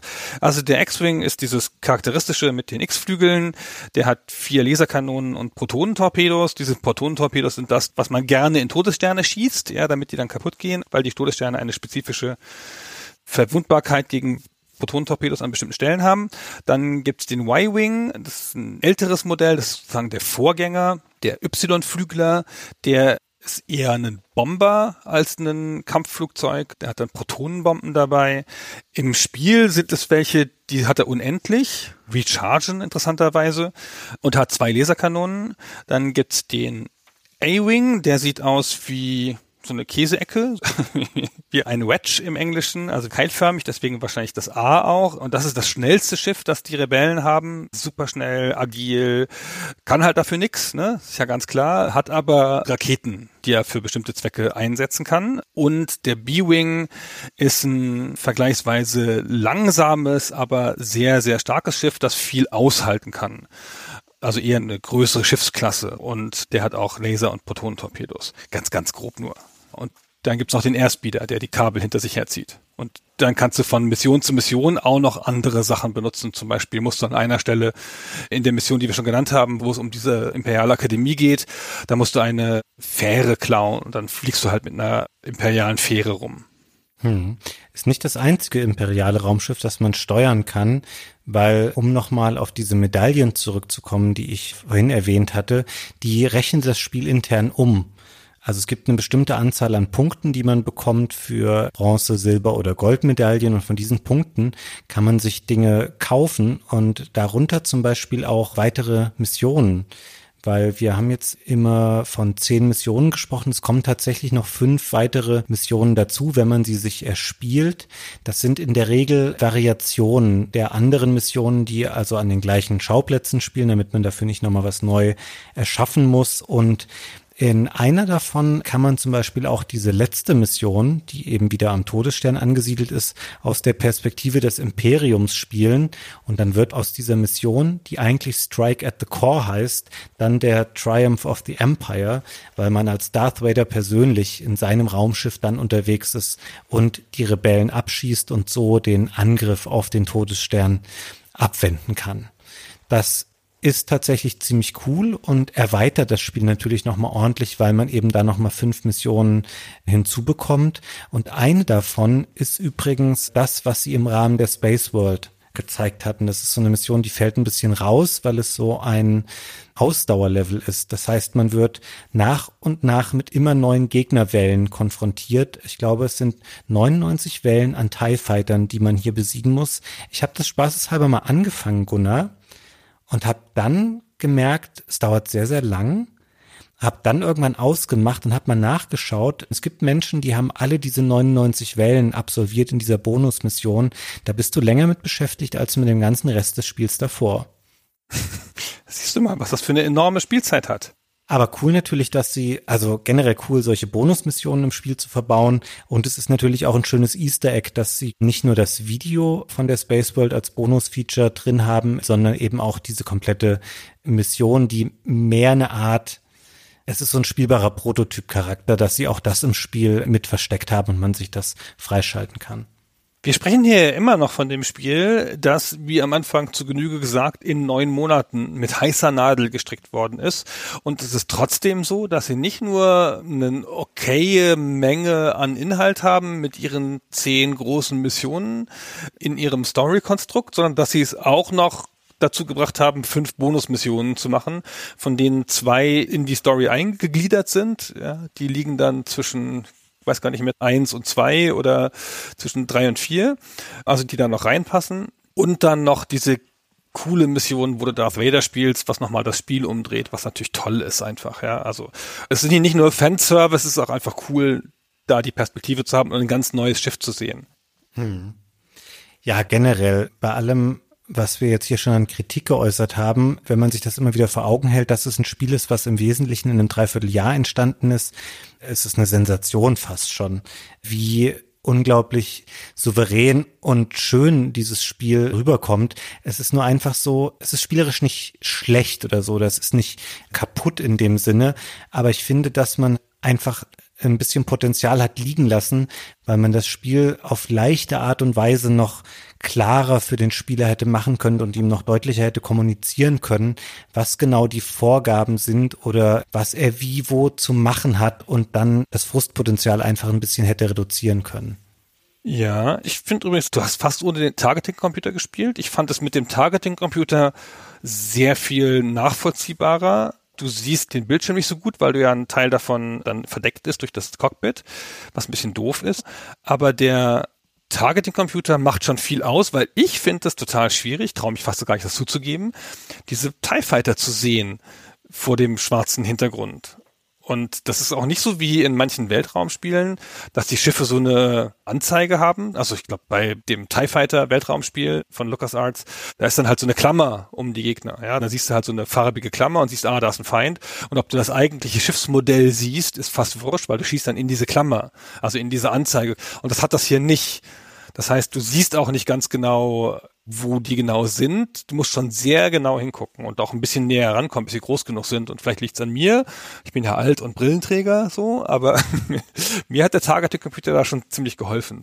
Ja, vielleicht habe ich es mir dadurch dann auch stellenweise selber schwer gemacht, aber wahrscheinlich habe ich da auf diesen Wert geschielt, dass man nur dann gut ist, wenn man den Zielcomputer wenig einsetzt. Ich hatte auch manchmal Probleme. Es hilft ein bisschen natürlich der Radar in der Ecke, um zu gucken, wo sind da jetzt noch Feinde, aber allein durch die schiere Masse und auch die Geschwindigkeit, mit der die TIE Fighter unterwegs sind, war es manchmal echt auch für mich sehr schwierig. Und dann, wenn du eben nicht schnell genug bist, dann passiert eben wieder sowas, wie ich es vorhin schon mal angesprochen hatte. In der gleichen Zeit wird an anderer Stelle irgendwas zerstört, was du hättest beschützen müssen. Und dann wird es gleich doppelt ärgerlich. Und wo ich das gerade davon hatte, das Thema Geschwindigkeit, das ist generell nochmal was, was wir an dieser Stelle erwähnen sollten, weil das Spiel abseits seiner generellen grafischen Qualität und auch der Soundqualität ist auch ein Spiel, wo sie einfach mal gesagt haben, hey, wir möchten, dass das mit 60 Frames läuft. Und ich meine, wie crazy ist das auch zu der Zeit auf einer Plattform, die noch unerprobt war und wo 60 Frames überhaupt kein Standard waren im Konsolenbereich zu sagen, wir möchten hier Star Wars zum Nachspielen machen und das bitte mit 60 Frames. Und stellenweise wirkt es super flüssig und super dynamisch und super cool, wenn da so eine Raumschlacht tobt und du mit dem X-Wing hinter diesen TIE Fighters herjagst. Das ist schon sehr, sehr beeindruckend. Auch wenn, um das gleich vorwegzunehmen, das Spiel hier sich natürlich dann auch übernimmt an vielen Stellen da ist so viel los einfach auf dem Bildschirm, dass es bei weitem nicht die 60 Frames halten kann. Und ich manchmal dachte, ja, vielleicht hätte man auch 30 anvisieren sollen und hätte das dann häufiger halten können, weil es so ein sehr, sehr munteres Auf und Ab wird. Gerade in den späteren Missionen, die immer voller werden, immer actionreicher, da ist es nicht mehr so durchgängig flüssig. Ja, stimmt. Vor allem, wenn der Boden involviert ist. Aber wenn man so die erste Schlacht nimmt als Gradmesser, diesen Angriff auf den Todesstern, da läuft es fast die ganze Zeit mit 60 durch, bis auf ein paar Stellen, wo es mal einbricht, so auf 45 oder 50 oder so. Also da werden sie dem Anspruch schon gerecht und hinten raus, wenn die Missionen komplexer werden, geht es ein bisschen verloren. Aber es ist schon durchaus, auch das alleine ist eine beeindruckende Leistung auf der Hardware und auf eine Hardware, die sie noch nicht gut kennen. Also man unterscheidet ja generell bei Konsolenspielen so ein bisschen zwischen First Generation und Second Generation Spielen. Also die Second Generation Spiele sind dann die, die so ein Jahr oder zwei Jahre kommen, nachdem die Konsole draußen ist, wenn schon alle Leute ihre Tricks gelernt haben. Und die First-Generation-Spiele sind, die entweder vom Hersteller selber kommen und der seine Hardware natürlich dann in der Regel schon früh beherrscht oder wo halt noch ganz viel Trial and Error ist, wo man mit einer Test-Hardware arbeitet und noch nicht alle Specs kennt und so. Und das ist ja auch der Grund, warum so viele Launch-Titel halt einfach nicht gut genug sind oder technisch nicht so gut sind oder die Grafikmöglichkeiten einer neuen Konsole noch nicht ausschöpfen. Und das, was sie hier geleistet haben, ein Titel, der so technisch wegweisend ist, so früh in dem Lebenszyklus einer Konsole, das ist schon sehr erstaunlich. Hm. Und was ich in dem Zuge auch erstaunlich finde, auch wieder im Hinblick auf die kurze Zeit, was sie noch so an Special Features in das Spiel eingebaut haben. Das Spiel hat ein komplettes Menü, was nur dazu da ist, um sich Bonusinhalte anzuschauen, die man sich freispielen kann oder über Passwörter auch ercheaten kann. Das Spiel hat ganz offiziell so ein Passwortmenü, wo man sich Sachen einmal freischalten kann und die meisten davon werden dann auch permanent gespeichert als freigeschaltet, außer so Sachen wie unbegrenzt Leben. Das muss ich beim nächsten Mal wieder neu aktivieren, indem ich das Passwort nochmal eingebe.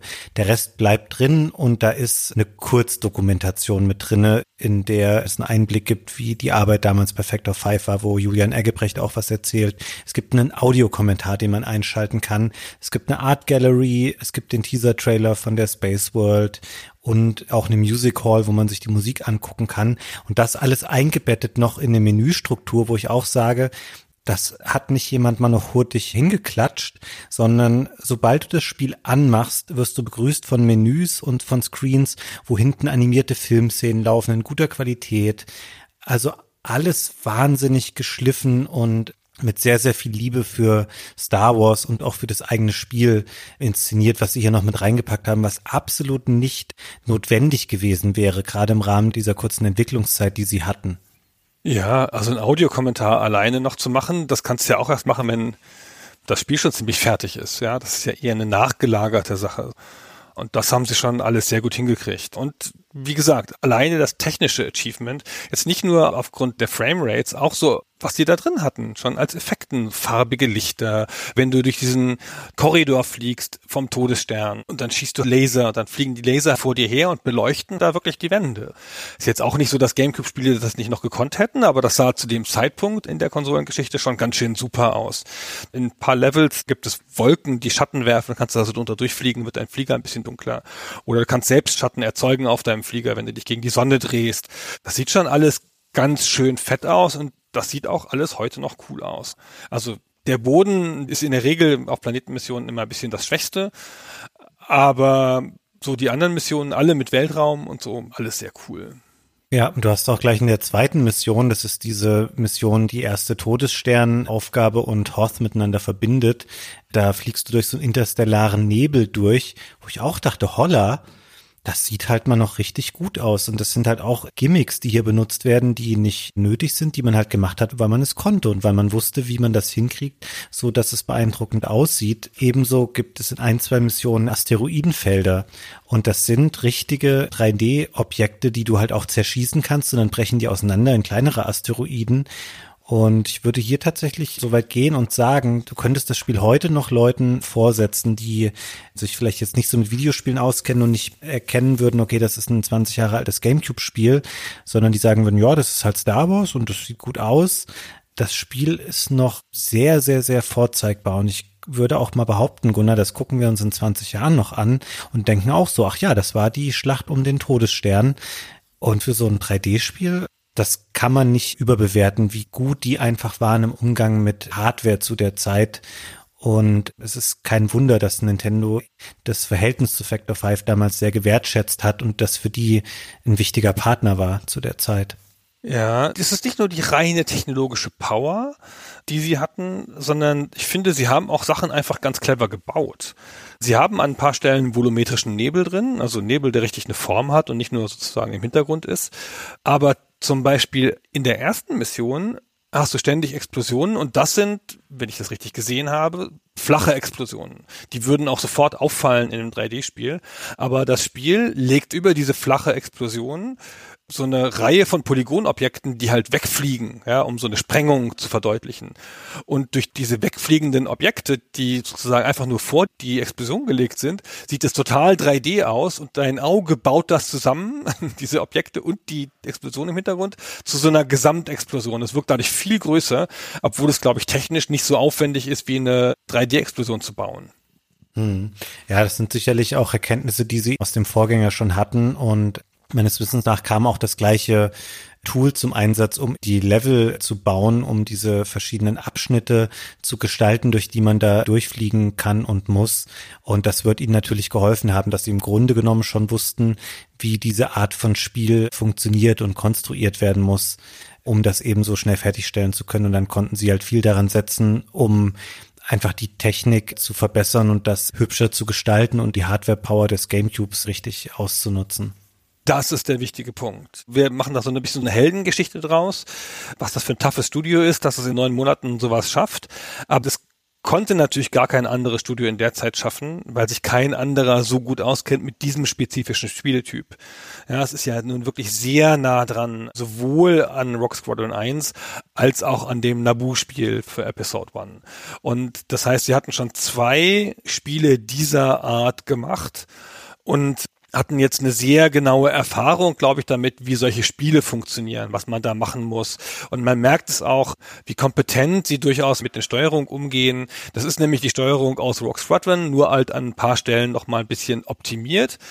Und man merkt halt schon, sie hatten da schon eine Grundlage, sie hatten schon eine Idee, wie bestimmte Sachen gehen, was für einen Umfang bestimmte Stellen haben müssen, damit sie Spaß machen und haben sich dann konzentrieren können, das noch fein zu schleifen oder sich um die Technik zu kümmern. Das war für sie zum einen ein Segen, dass sie Erfahrung hatten mit der Art und Weise, wie diese Spiele funktionieren. Es war aber auch schlicht eine Notwendigkeit. Der Thomas Engel von Factor 5, das war der Technical Lead Engineer des Spiels, hat mal später zu Protokoll gegeben, dass sie schlicht gar keine Zeit gehabt hätten, um einen neuen Level-Editor dafür zu bauen, sondern sie mussten das gleiche Fundament benutzen oder die gleiche Technik, die sie eben auch schon auf dem N64 benutzt haben weil sie das sonst niemals auf die Beine hätten stellen können. Und zum Glück muss man sagen, hat es für diese Art von Spiel ja gut funktioniert. Also es ist ein Spiel oder ein Genre, wo du sehr viel Mehrwert auch schon erreichst, wenn du eben das, was du vorher schon hattest, einfach hübscher einkleiden oder aussehen lassen kannst. Es ist jetzt nicht wie ein Übergang von einem Super Mario World in 2D zu einem Mario 64, sondern es ist die Perfektion dessen, was sie vorher schon sehr, sehr kompetent auf einer deutlich schwächeren Hardware gemacht hatten. Ja, das ist jetzt nicht ein Spiel, das Gameplay-Innovationen hervorbringen möchte.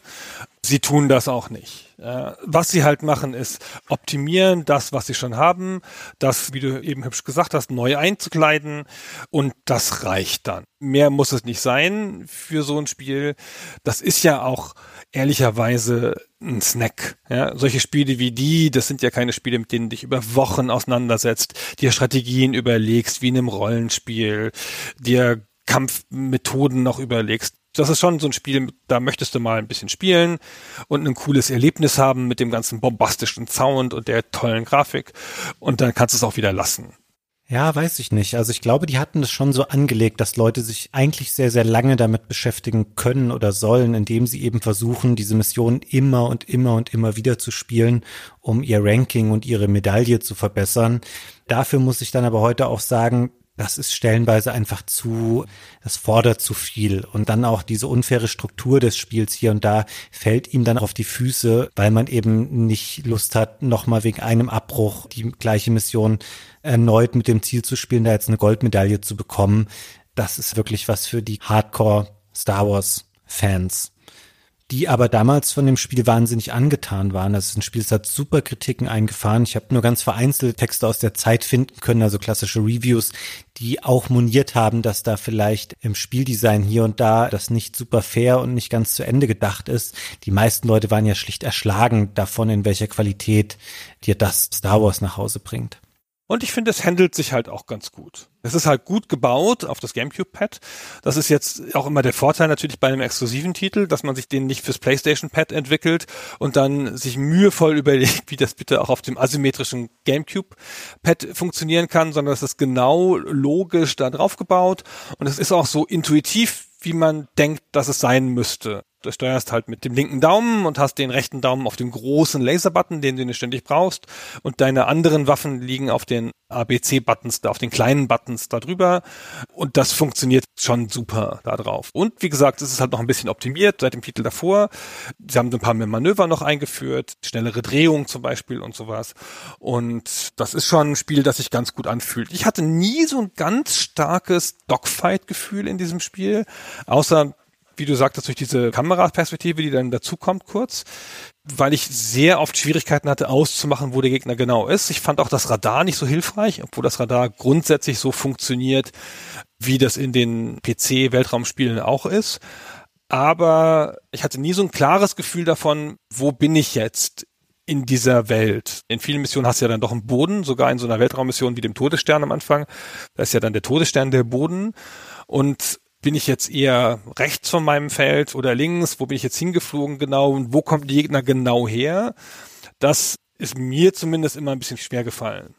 Ja, das stimmt. Da würde ich dir zustimmen. Ist halt eher so, du ballerst dann mehr oder weniger eigentlich permanent, weil im Zweifelsfall musst du eh alles wegholzen und wie ich vorhin schon mal sagte, es ist eher die Masse der Feinde, die einem Probleme bereitet oder die Aufgabe darstellt, als jetzt zu sagen, das sind fünf Superpiloten, die musst du bitte abschießen und mit denen hast du längere Auseinandersetzungen. So ist es nicht, sondern du schießt halt einfach einen nach dem anderen vom Himmel und fliegst und drehst dich da die ganze Zeit rum, um zu hoffen, wieder einen vor die Flinte oder vors Visier zu bekommen. Aber es stimmt schon. Es ist ein anderes Spielgefühl, als man es gerade bei den PC-Spielen vorher hatte, sei es jetzt ein Wing Commander oder ein X-Wing und solche Sachen. Es ist eine andere Art von Spiel. Ist eher ein noch stärkeres, auf Spektakel gebautes Star Wars Spiel auf jeden Fall, ohne das jetzt negativ zu meinen. Ja, ja, ja, genau. Man sieht es auch daran, wie das grundsätzlich funktioniert in den kleinen Details. Was du halt die ganze Zeit machst, ist das Schießen mit dem A-Button, mit dem du den Laser abfeuerst. Den kannst du festhalten und dann kommt so ein ständiger Strom, womit du einfach dann nur noch die Aufgabe hast, das Schiff ungefähr in die Richtung zu lenken. Die Nase des Schiffes, wo der Feind ist. Kannst du aber auch tappen, dann kannst du kürzere Feuerstöße machen, die ein bisschen stärker sind, aber du kannst es auch aufpowern lassen und dann noch einen stärkeren Schuss machen mit gelinkten Lasern. Wenn du halt mehrere hast, führst du sozusagen mehrere Laser synchron zusammen, weil die meisten Schiffe haben ja mehrere Laser. Kannst du auch wirklich mit einem Schuss so einen TIE Fighter hochjagen. Und da ist dann schon noch so ein bisschen Taktik dabei oder bisschen zusätzlicher Skill, zusätzlich nur zum Lenken und zum Orientieren im Raum. Und das ist aber so Arcade Taktik, finde ich. Das ist so hier anders drücken und zack, zack und ein bisschen bewegen. Twitch-Skills sind das, die hier gefragt sind. Ja, das trifft's ganz gut. Und vielleicht ist es auch gar nicht so schlecht, wenn vieles sehr schnell passiert und manchmal auch nicht so hundertprozentig nachvollziehbar, weil dann würde man wahrscheinlich auch mehr davon mitbekommen, was es alles so an Glitches noch im Spiel gibt. Weil da muss man auch sagen, Gunnar, ohne dass ich jetzt im Detail darauf geachtet hätte, so mit Vorsatz, das Spiel hat hier und da echt so ein paar kleine Macken noch drin, die wahrscheinlich auch der Entwicklungszeit geschuldet sind. Eine der prominentesten, die mir tatsächlich auch aufgefallen ist, als ich es gespielt habe, ist der, es gibt so einen schwebenden Rebellensoldaten auf dem Eisplaneten. Bist du auch an dem vorbeigeflogen? Den habe ich übersehen. Ich bin aber auch der prädestinierte Glitch-Überseher. Ja, also es gibt da schon einiges. Auch manchmal so, du hast vorhin mal beschrieben, dass man nicht richtig nachvollziehen kann, manchmal, wenn man Leben verloren hat. Das passiert manchmal so, auf einmal geht man in Flammen auf, man weiß nicht genau warum. Also hier und da strauchelt das Spiel so ein bisschen. Weißt du, was ich damit meine? Es wirkt nicht so ganz rund, so, so ein paar Sachen passieren so ein bisschen holprig. Und dazu gehört eben auch sowas wie, mal klippt irgendwo was durch eine Wand durch oder mal schwebt halt ein Fußsoldat irgendwie in der Luft und man kann einfach durch ihn durchfliegen, weil er keine Kollisionsabfrage hat. Solche Sachen passieren halt immer mal wieder. So typische Sachen, die man heutzutage einfach eine Woche später rausgepatcht hätte und hier sind wir noch in der Zeit, da verbleibt es eben für immer im Spiel so Sachen, die man dann nicht mehr raus hatte an dem Tag, wo die Disk dann ins Presswerk musste. Aber es ist nicht schlimm. Es ist wirklich nicht schlimm und das ist ganz wenig.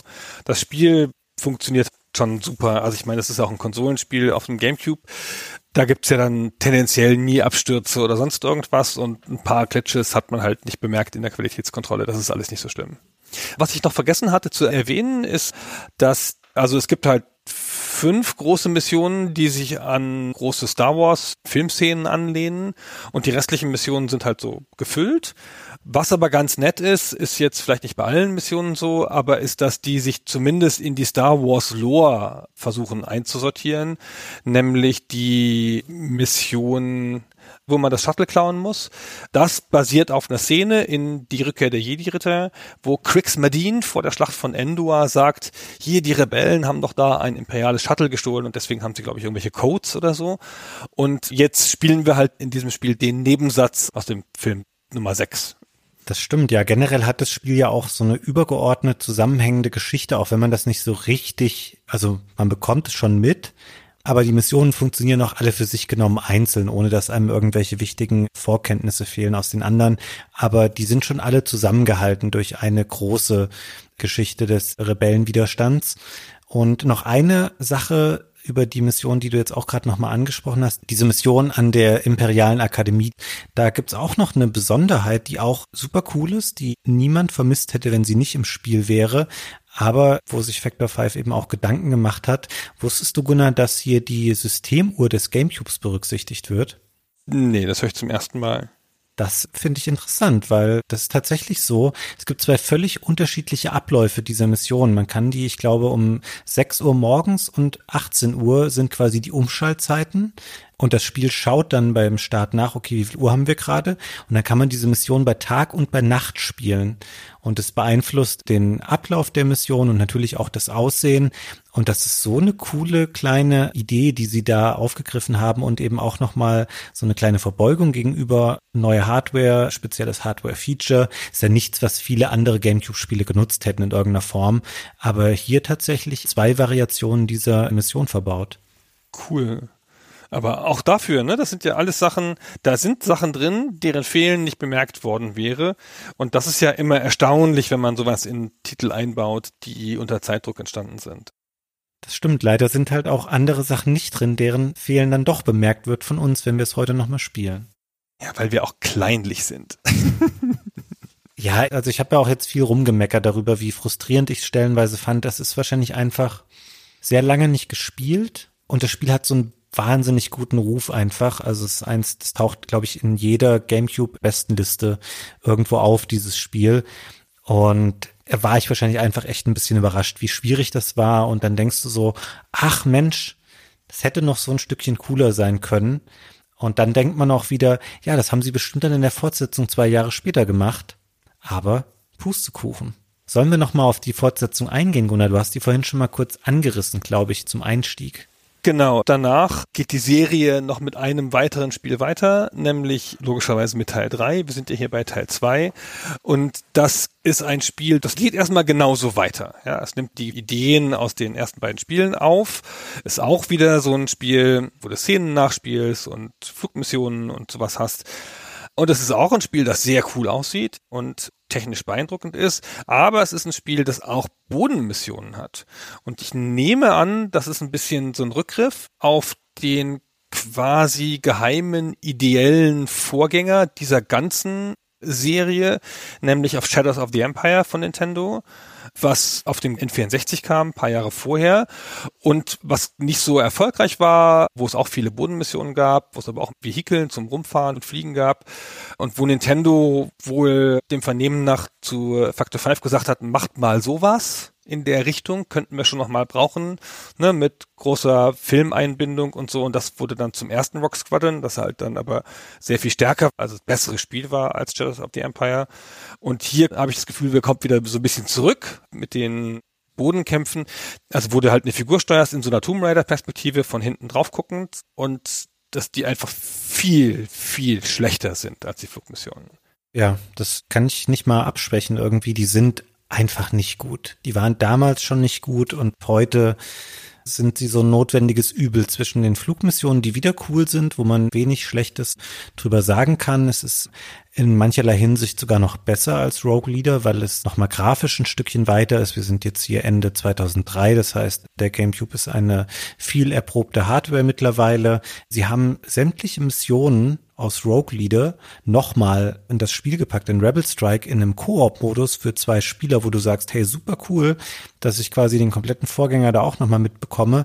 Aber es hat eben auch diesen deutlichen Makel dieser furchtbaren Bodenmissionen, die leider ja einfach echt nicht so gut sind und ja, deswegen hat das Spiel letzten Endes auch nicht so einen guten Ruf wie sein Vorgänger, weil es eben in der Summe dann nicht ganz so hochwertig wirkt. Beide Spiele übrigens ursprünglich mal zusammen konzipiert, aber dann natürlich auch wieder im Hinblick auf den Launch-Zeitdruck aufgesplittet in zwei verschiedene Spiele, die dann eben Rogue Leader und später Rebel Strike waren. Ja, ist eigentlich schade, weil es das Spielprinzip ja logisch erweitert. Du kannst dann auch auf einen Town Town über Hoth reiten als Luke Skywalker und so, was natürlich was ist, was wir immer mal machen wollten. Aber leider funktioniert das halt einfach nicht so gut, wie man das erhofft hätte. Danach hatte Factor 5 noch weitere Pläne eigentlich für die Rogue Squadron Reihe und für weitere Star Wars Spiele. Wir können hier einmal noch kurz Julian dazu hören, wie er erzählt, was eigentlich ihr Plan war, nachdem Ende 2003 die Pflicht gegenüber Nintendo abgegolten war. Weihnachten 2003 kam Rebel Strike raus und Weihnachten 2004 wäre dann das Weihnachten gewesen, wo wir eigentlich die Rogue Squadron Trilogy, was eine Kombination des zweiten und des dritten Rogue Squadron gewesen wäre und das wäre für die Xbox gekommen. Und das Besondere, was wir halt, und das hat uns auch sehr gereizt an der Xbox, was wir dafür halt machen wollten oder woran wir gearbeitet haben, war, wir wollten das erstmal Online-Spiel machen, weil das war natürlich schon auch 2003, war das Jahr, in dem Pandemic Software Battlefront gemacht hat, Star Wars Battlefront, was dann als erstes Star Wars Spiel unsere Verkaufszahlen damals geschlagen hat. Und was natürlich in dem Fall auf der PlayStation 2, aber eben auch auf der Xbox hundertprozentig auf Online-Play gesetzt hat. Und ich persönlich hielt wenig von dem Gegeneinanderspielen. Im Prinzip war Battlefront eine ganz, ganz, ganz, ganz frühe Version, wenn man so will, ja, von was heutzutage Battle Royale-Spiele sind, wie Fortnite, wenn du so willst. Zwar nicht mit der Anzahl von Spielern und alles, aber es ist schon einer der Urvater der Battle Royale-Spiele. Und Battlefront war, war recht erfolgreich, selbst für den geringen Durchsatz und das schlechte Internet zu dem Zeitpunkt ja immer noch. Und meine Faszination war halt, ich wollte mit anderen Leuten zusammenspielen. Das heißt, worauf wir sehr stark gesetzt haben, war Koop-Gameplay in diesem Online-Rogue Squadron. Wir haben dann praktisch das Rogue Squadron 2 und das 3, was im Prinzip immer ein Spiel hätte sein sollen, das Dreier hatte im Prinzip die ganzen Sachen drin, die wir im Launch für den GameCube nicht in neun Monaten zusammenkriegen konnten. Und dann für die Xbox wollten wir dann halt das erste Mal 2004 die beiden Spiele eigentlich zu dem machen, was immer mein Traum Star Wars Spiel war, nämlich praktisch Squadron 2 und 3 kombiniert, aber dann eben auch noch mit Online-Gameplay. Und das Online-Gameplay sollten im Prinzip die Hauptcampaigns sein. Das heißt also wirklich schon das, was du auch als Einzelspieler gespielt hast, also der Angriff auf den Todesstern zum Beispiel, aber eben gemeinsam. Ja, stell dir mal vor, Gunnar, wir hätten so eine Collection davon gesehen mit richtigem Online-Modus auf der Xbox. Das wäre ganz schön cool gewesen. Hätte mich schon auch interessiert, ja. Hätte ich schon cool gefunden. Aber Mai, wie das halt so ist, Politik und allem hat nicht geklappt. Und ein wenig später haben sie das Ganze ja auch nochmal auf der Wii machen wollen und dieses Spiel, diese Rogue Squadron Collection für die Wii, ist auch fast fertiggestellt worden, wurde dann aber leider nie veröffentlicht. Das heißt, mit Rebel Strike endete dann tatsächlich das Engagement von Factor 5 an Star Wars Spielen, was schade ist, weil sie wirklich über viele Jahre sehr hochwertige Titel in diesem Bereich gemacht haben. Und es ist auch insofern aus heutiger Sicht ein bisschen schade, dass man eben viel davon nicht so gut nachholen kann, weil Shadows of the Empire, was du vorhin ansprachst, und auch das erste Rogue Squadron, das vom N64, die gibt es zum Beispiel ja auch für den PC und die sind heute auch relativ easy erhältlich und spielbar, aber Rogue Leader und Rebel Strike sind tatsächlich für immer GameCube Exclusives geblieben. Das heißt, die einzige Methode, die heute nochmal zu spielen, ist eben sich da auch eine GameCube-Version von zu schnappen. Ja, die Geschichte von Factor 5 ging dann noch ein paar Jahre weiter und endete dann leider im Desaster mit einem erfolglosen Spiel für Sony, das Leer, dessen Geschichte an anderer Stelle erzählt werden muss. 2009 wurde erst die US-Firma geschlossen. Die ganze Zeit hatte Factor 5 ein deutsches Büro in Köln behalten. Es gab auch die deutsche GmbH und das waren sozusagen zwei Firmen, Factor 5 Incorporated und Factor 5 GmbH, wahrscheinlich Factor 5 GmbH. Und dann war das erstmal dicht und dann haben sich die Leute ein bisschen verstreut und haben dann andere Sachen gemacht. Julian Eggebrecht war lange bei Hulu, bei dem Online-Streaming-Service zum Beispiel und hat da auch technische Sachen gemacht mit Streaming und Sound und so, wenn ich das richtig verstanden habe. 2017 wurde die Firma neu gegründet von Julian und ein paar alten Mitstreitern und hat die Lizenzrechte an Turrican erworben. Mhm. Und da kommt ja, also wir nehmen diesen Podcast die Ende 2020 auf, da steht es noch aus. Es soll jetzt bald eine 30th Anniversary Edition von Turrican geben, die verschiedene alte Turrican-Spiele enthält und für verschiedene Plattformen auch rausgebracht wird. Genau, aber kein neuer Teil und vor allen Dingen ja auch kein neuer Teil zu ihren Rock Squadron Titeln. Die Serie ist für immer beendet, würde ich sagen.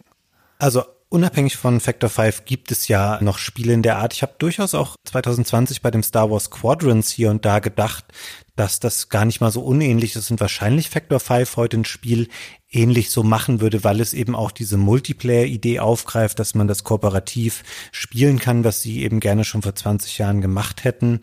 Und Factor 5 hat auf jeden Fall einen sehr wichtigen oder nicht nur einen, sondern mehrere sehr wichtige Beiträge zur Spielografie von Star Wars geleistet. Also es sind einige der besten Spiele nicht nur zu ihrer Zeit, sondern auch mit dem gewissen Evergreen-Status. Da kann man schon, glaube ich, happy mit sein. Und ja, es ist unwahrscheinlich, dass davon nochmal eine Fortsetzung kommen wird. Vielleicht machen sie irgendwann nochmal ein anderes Flug-Action-Spiel. Ich meine, Leer war im Grunde genommen auch für die PS3 was ähnliches dann nur in einem Fantasy-Setting, aber sonst war das ein ähnliches Konzept, was sie da beackert haben. Genau, nur mit Drachen und so. Oh, jetzt haben wir einen ganz putzigen Trivia-Fact noch vergessen am Einstieg, Gunnar. Weißt du nämlich eigentlich das erste Rogue Squadron, was das ursprünglich mal für ein Spiel werden sollte? Ach, natürlich. Uh, Rescue und Fractalus. Ja, richtig. Das Sequel dazu namens, ich glaube, es sollte Return to Fractalus heißen. Das ist eine längere Geschichte, aber ich fasse es mal ganz kurz, dass die ursprünglichen Factor 5 Gründer, die Jungs, die das damals gegründet haben, Anfang 20, die waren große Fans von LucasArts oder Lucasfilm Games, wie sie damals hießen. Und die haben sich von sich aus proaktiv quasi mit dem Telefon der Eltern bei Lucasfilm Games gemeldet und denen angeboten, deren Spiele zu portieren. Und dazu gehörten eine ganze Reihe von Spielen. Zum Beispiel das Ballblazer, das war ja ein LucasArts Game, das du am Anfang kurz genannt hast. Und dazu gehörte auch, dass die sich sozusagen das ganze Portfolio von LucasArts außer die Adventure angeguckt haben und geschaut haben, wo können sie denn neue Sachen dazu machen. Und Rescue Fractalus ist berühmtermaßen ein sehr cooles, sehr frühes Lucasfilm Games Spiel, auch ein Flugspiel auf einer fraktalen Welt, Rescue und Fractalus deswegen, wo man Piloten retten muss, die abgestürzt sind. Und davon wollten sie dann auch einen Port machen. Und dazu haben sie eine Landschaftsengine geschrieben. Also das wollten sie dann neu machen, aber am Anfang wollten sie dazu schon mal einen Port machen. Und dazu haben sie eine Landschaftsengine geschrieben. Und das kam dann dazu, dass dann Lukas zu ihnen gesagt hat, sag mal, ihr seid doch die mit der Landschaftsengine. Und wir haben doch mal über Fractalus geredet, wollt ihr damit nicht was machen? Das ist schon cool. Ich meine, gerade auch im Hinblick darauf, dass die Leute bei Factor 5 damals wahrscheinlich überwiegend so Mitte 20 oder so gewesen sein dürften. Also das hast du auch anfangs schon mal erwähnt, wie ungewöhnlich diese Geschichte eigentlich war mit dieser Übersiedlung dann nach Amerika zu LucasArts. Das muss schon eine aufregende und sehr coole Erfahrung gewesen sein, die, glaube ich, wenigen Leuten in der Form vergönnt ist, sowas mal in so jungen Jahren auch schon gemacht zu haben. Sie haben ja diese erstaunlichen Spezialisierungen noch. Also das eine ist, dass sie da diese Spiele gemacht haben, dann diese tiefe Mitarbeit am GameCube, ungewöhnliche Erfahrung. Dann ist ja ihre interne Musiksuite, Musics hieß die mit Y und X hinten, die ist ja dann auch für Nintendo-Plattformen sehr breit eingesetzt worden und damit sind relativ viele Game Boy Advance Spiele gemacht worden direkt auf dem N64 auch schon. Ich hatte das vorhin mal kurz angerissen, wie sehr das dabei geholfen hat, Speicherplatz zu sparen. Und es gab andere große Nintendo-eigene Titel wie Pokémon Stadium, die das benutzt haben. Oder auch sowas wie der N64-Port von Resident Evil 2. Das war nur möglich, weil es diese Soundtechnik von Factor 5 gab, weil das ursprünglich ein Spiel war, was glaube ich sogar auf zwei PlayStation Discs ausgeliefert wurde und sowas dann auf Modul machen zu können. Das war sehr, sehr nett. Wir haben ja vorhin von Julian auch gehört, dass sie selber an Indiana Jones fürs N64 auch noch saßen. Auch das, was möglich war, das war ein PC-Port, weil sie technisch das N64 so gemastert hatten, dass sie sich imstande gefühlt haben, so ein Spiel nochmal vom PC Anfang der 2000er auf das N64 zu bringen. ganz erstaunliche Leistung und auch eine Vielzahl von ganz erstaunlichen Leistungen. Aber wurscht. Das von uns zu Rogue Leader oder hast du noch was hinzuzufügen? Nee, ich glaube, wir haben alles Wesentliche gesagt und wir können ja vielleicht abschließend nochmal sagen, für alle Leute, die sich für Star Wars Spiele interessieren, das ist auf jeden Fall was, was man mal gesehen haben sollte. Technisch relativ zeitloser Klassiker. Spielerisch vielleicht heute muss man mal ein, zwei Augen zudrücken hier und da und es als ein kurzweiliges Actionspiel für zwischendurch begreifen. Aber schon was, was man irgendwann mal gesehen und gespielt haben sollte, meiner Meinung nach. Ja, das finde ich auch, genau. Wir freuen uns auf eure Erfahrungen, auf eure Kommentare dazu. Erzählt uns mal, falls ihr das nochmal gespielt haben solltet, vielleicht auf der alten Hardware und wie sich das für euch angefühlt hat oder wie ihr es damals empfunden habt. Wir freuen uns wie immer auf Kommentare auf stayforever.de und auch sonst überall. Wir sehen und lesen ja alles, selbst auf Instagram. Und ansonsten vielen Dank fürs Zuhören und bis zum nächsten Mal. Tschüss. Ciao.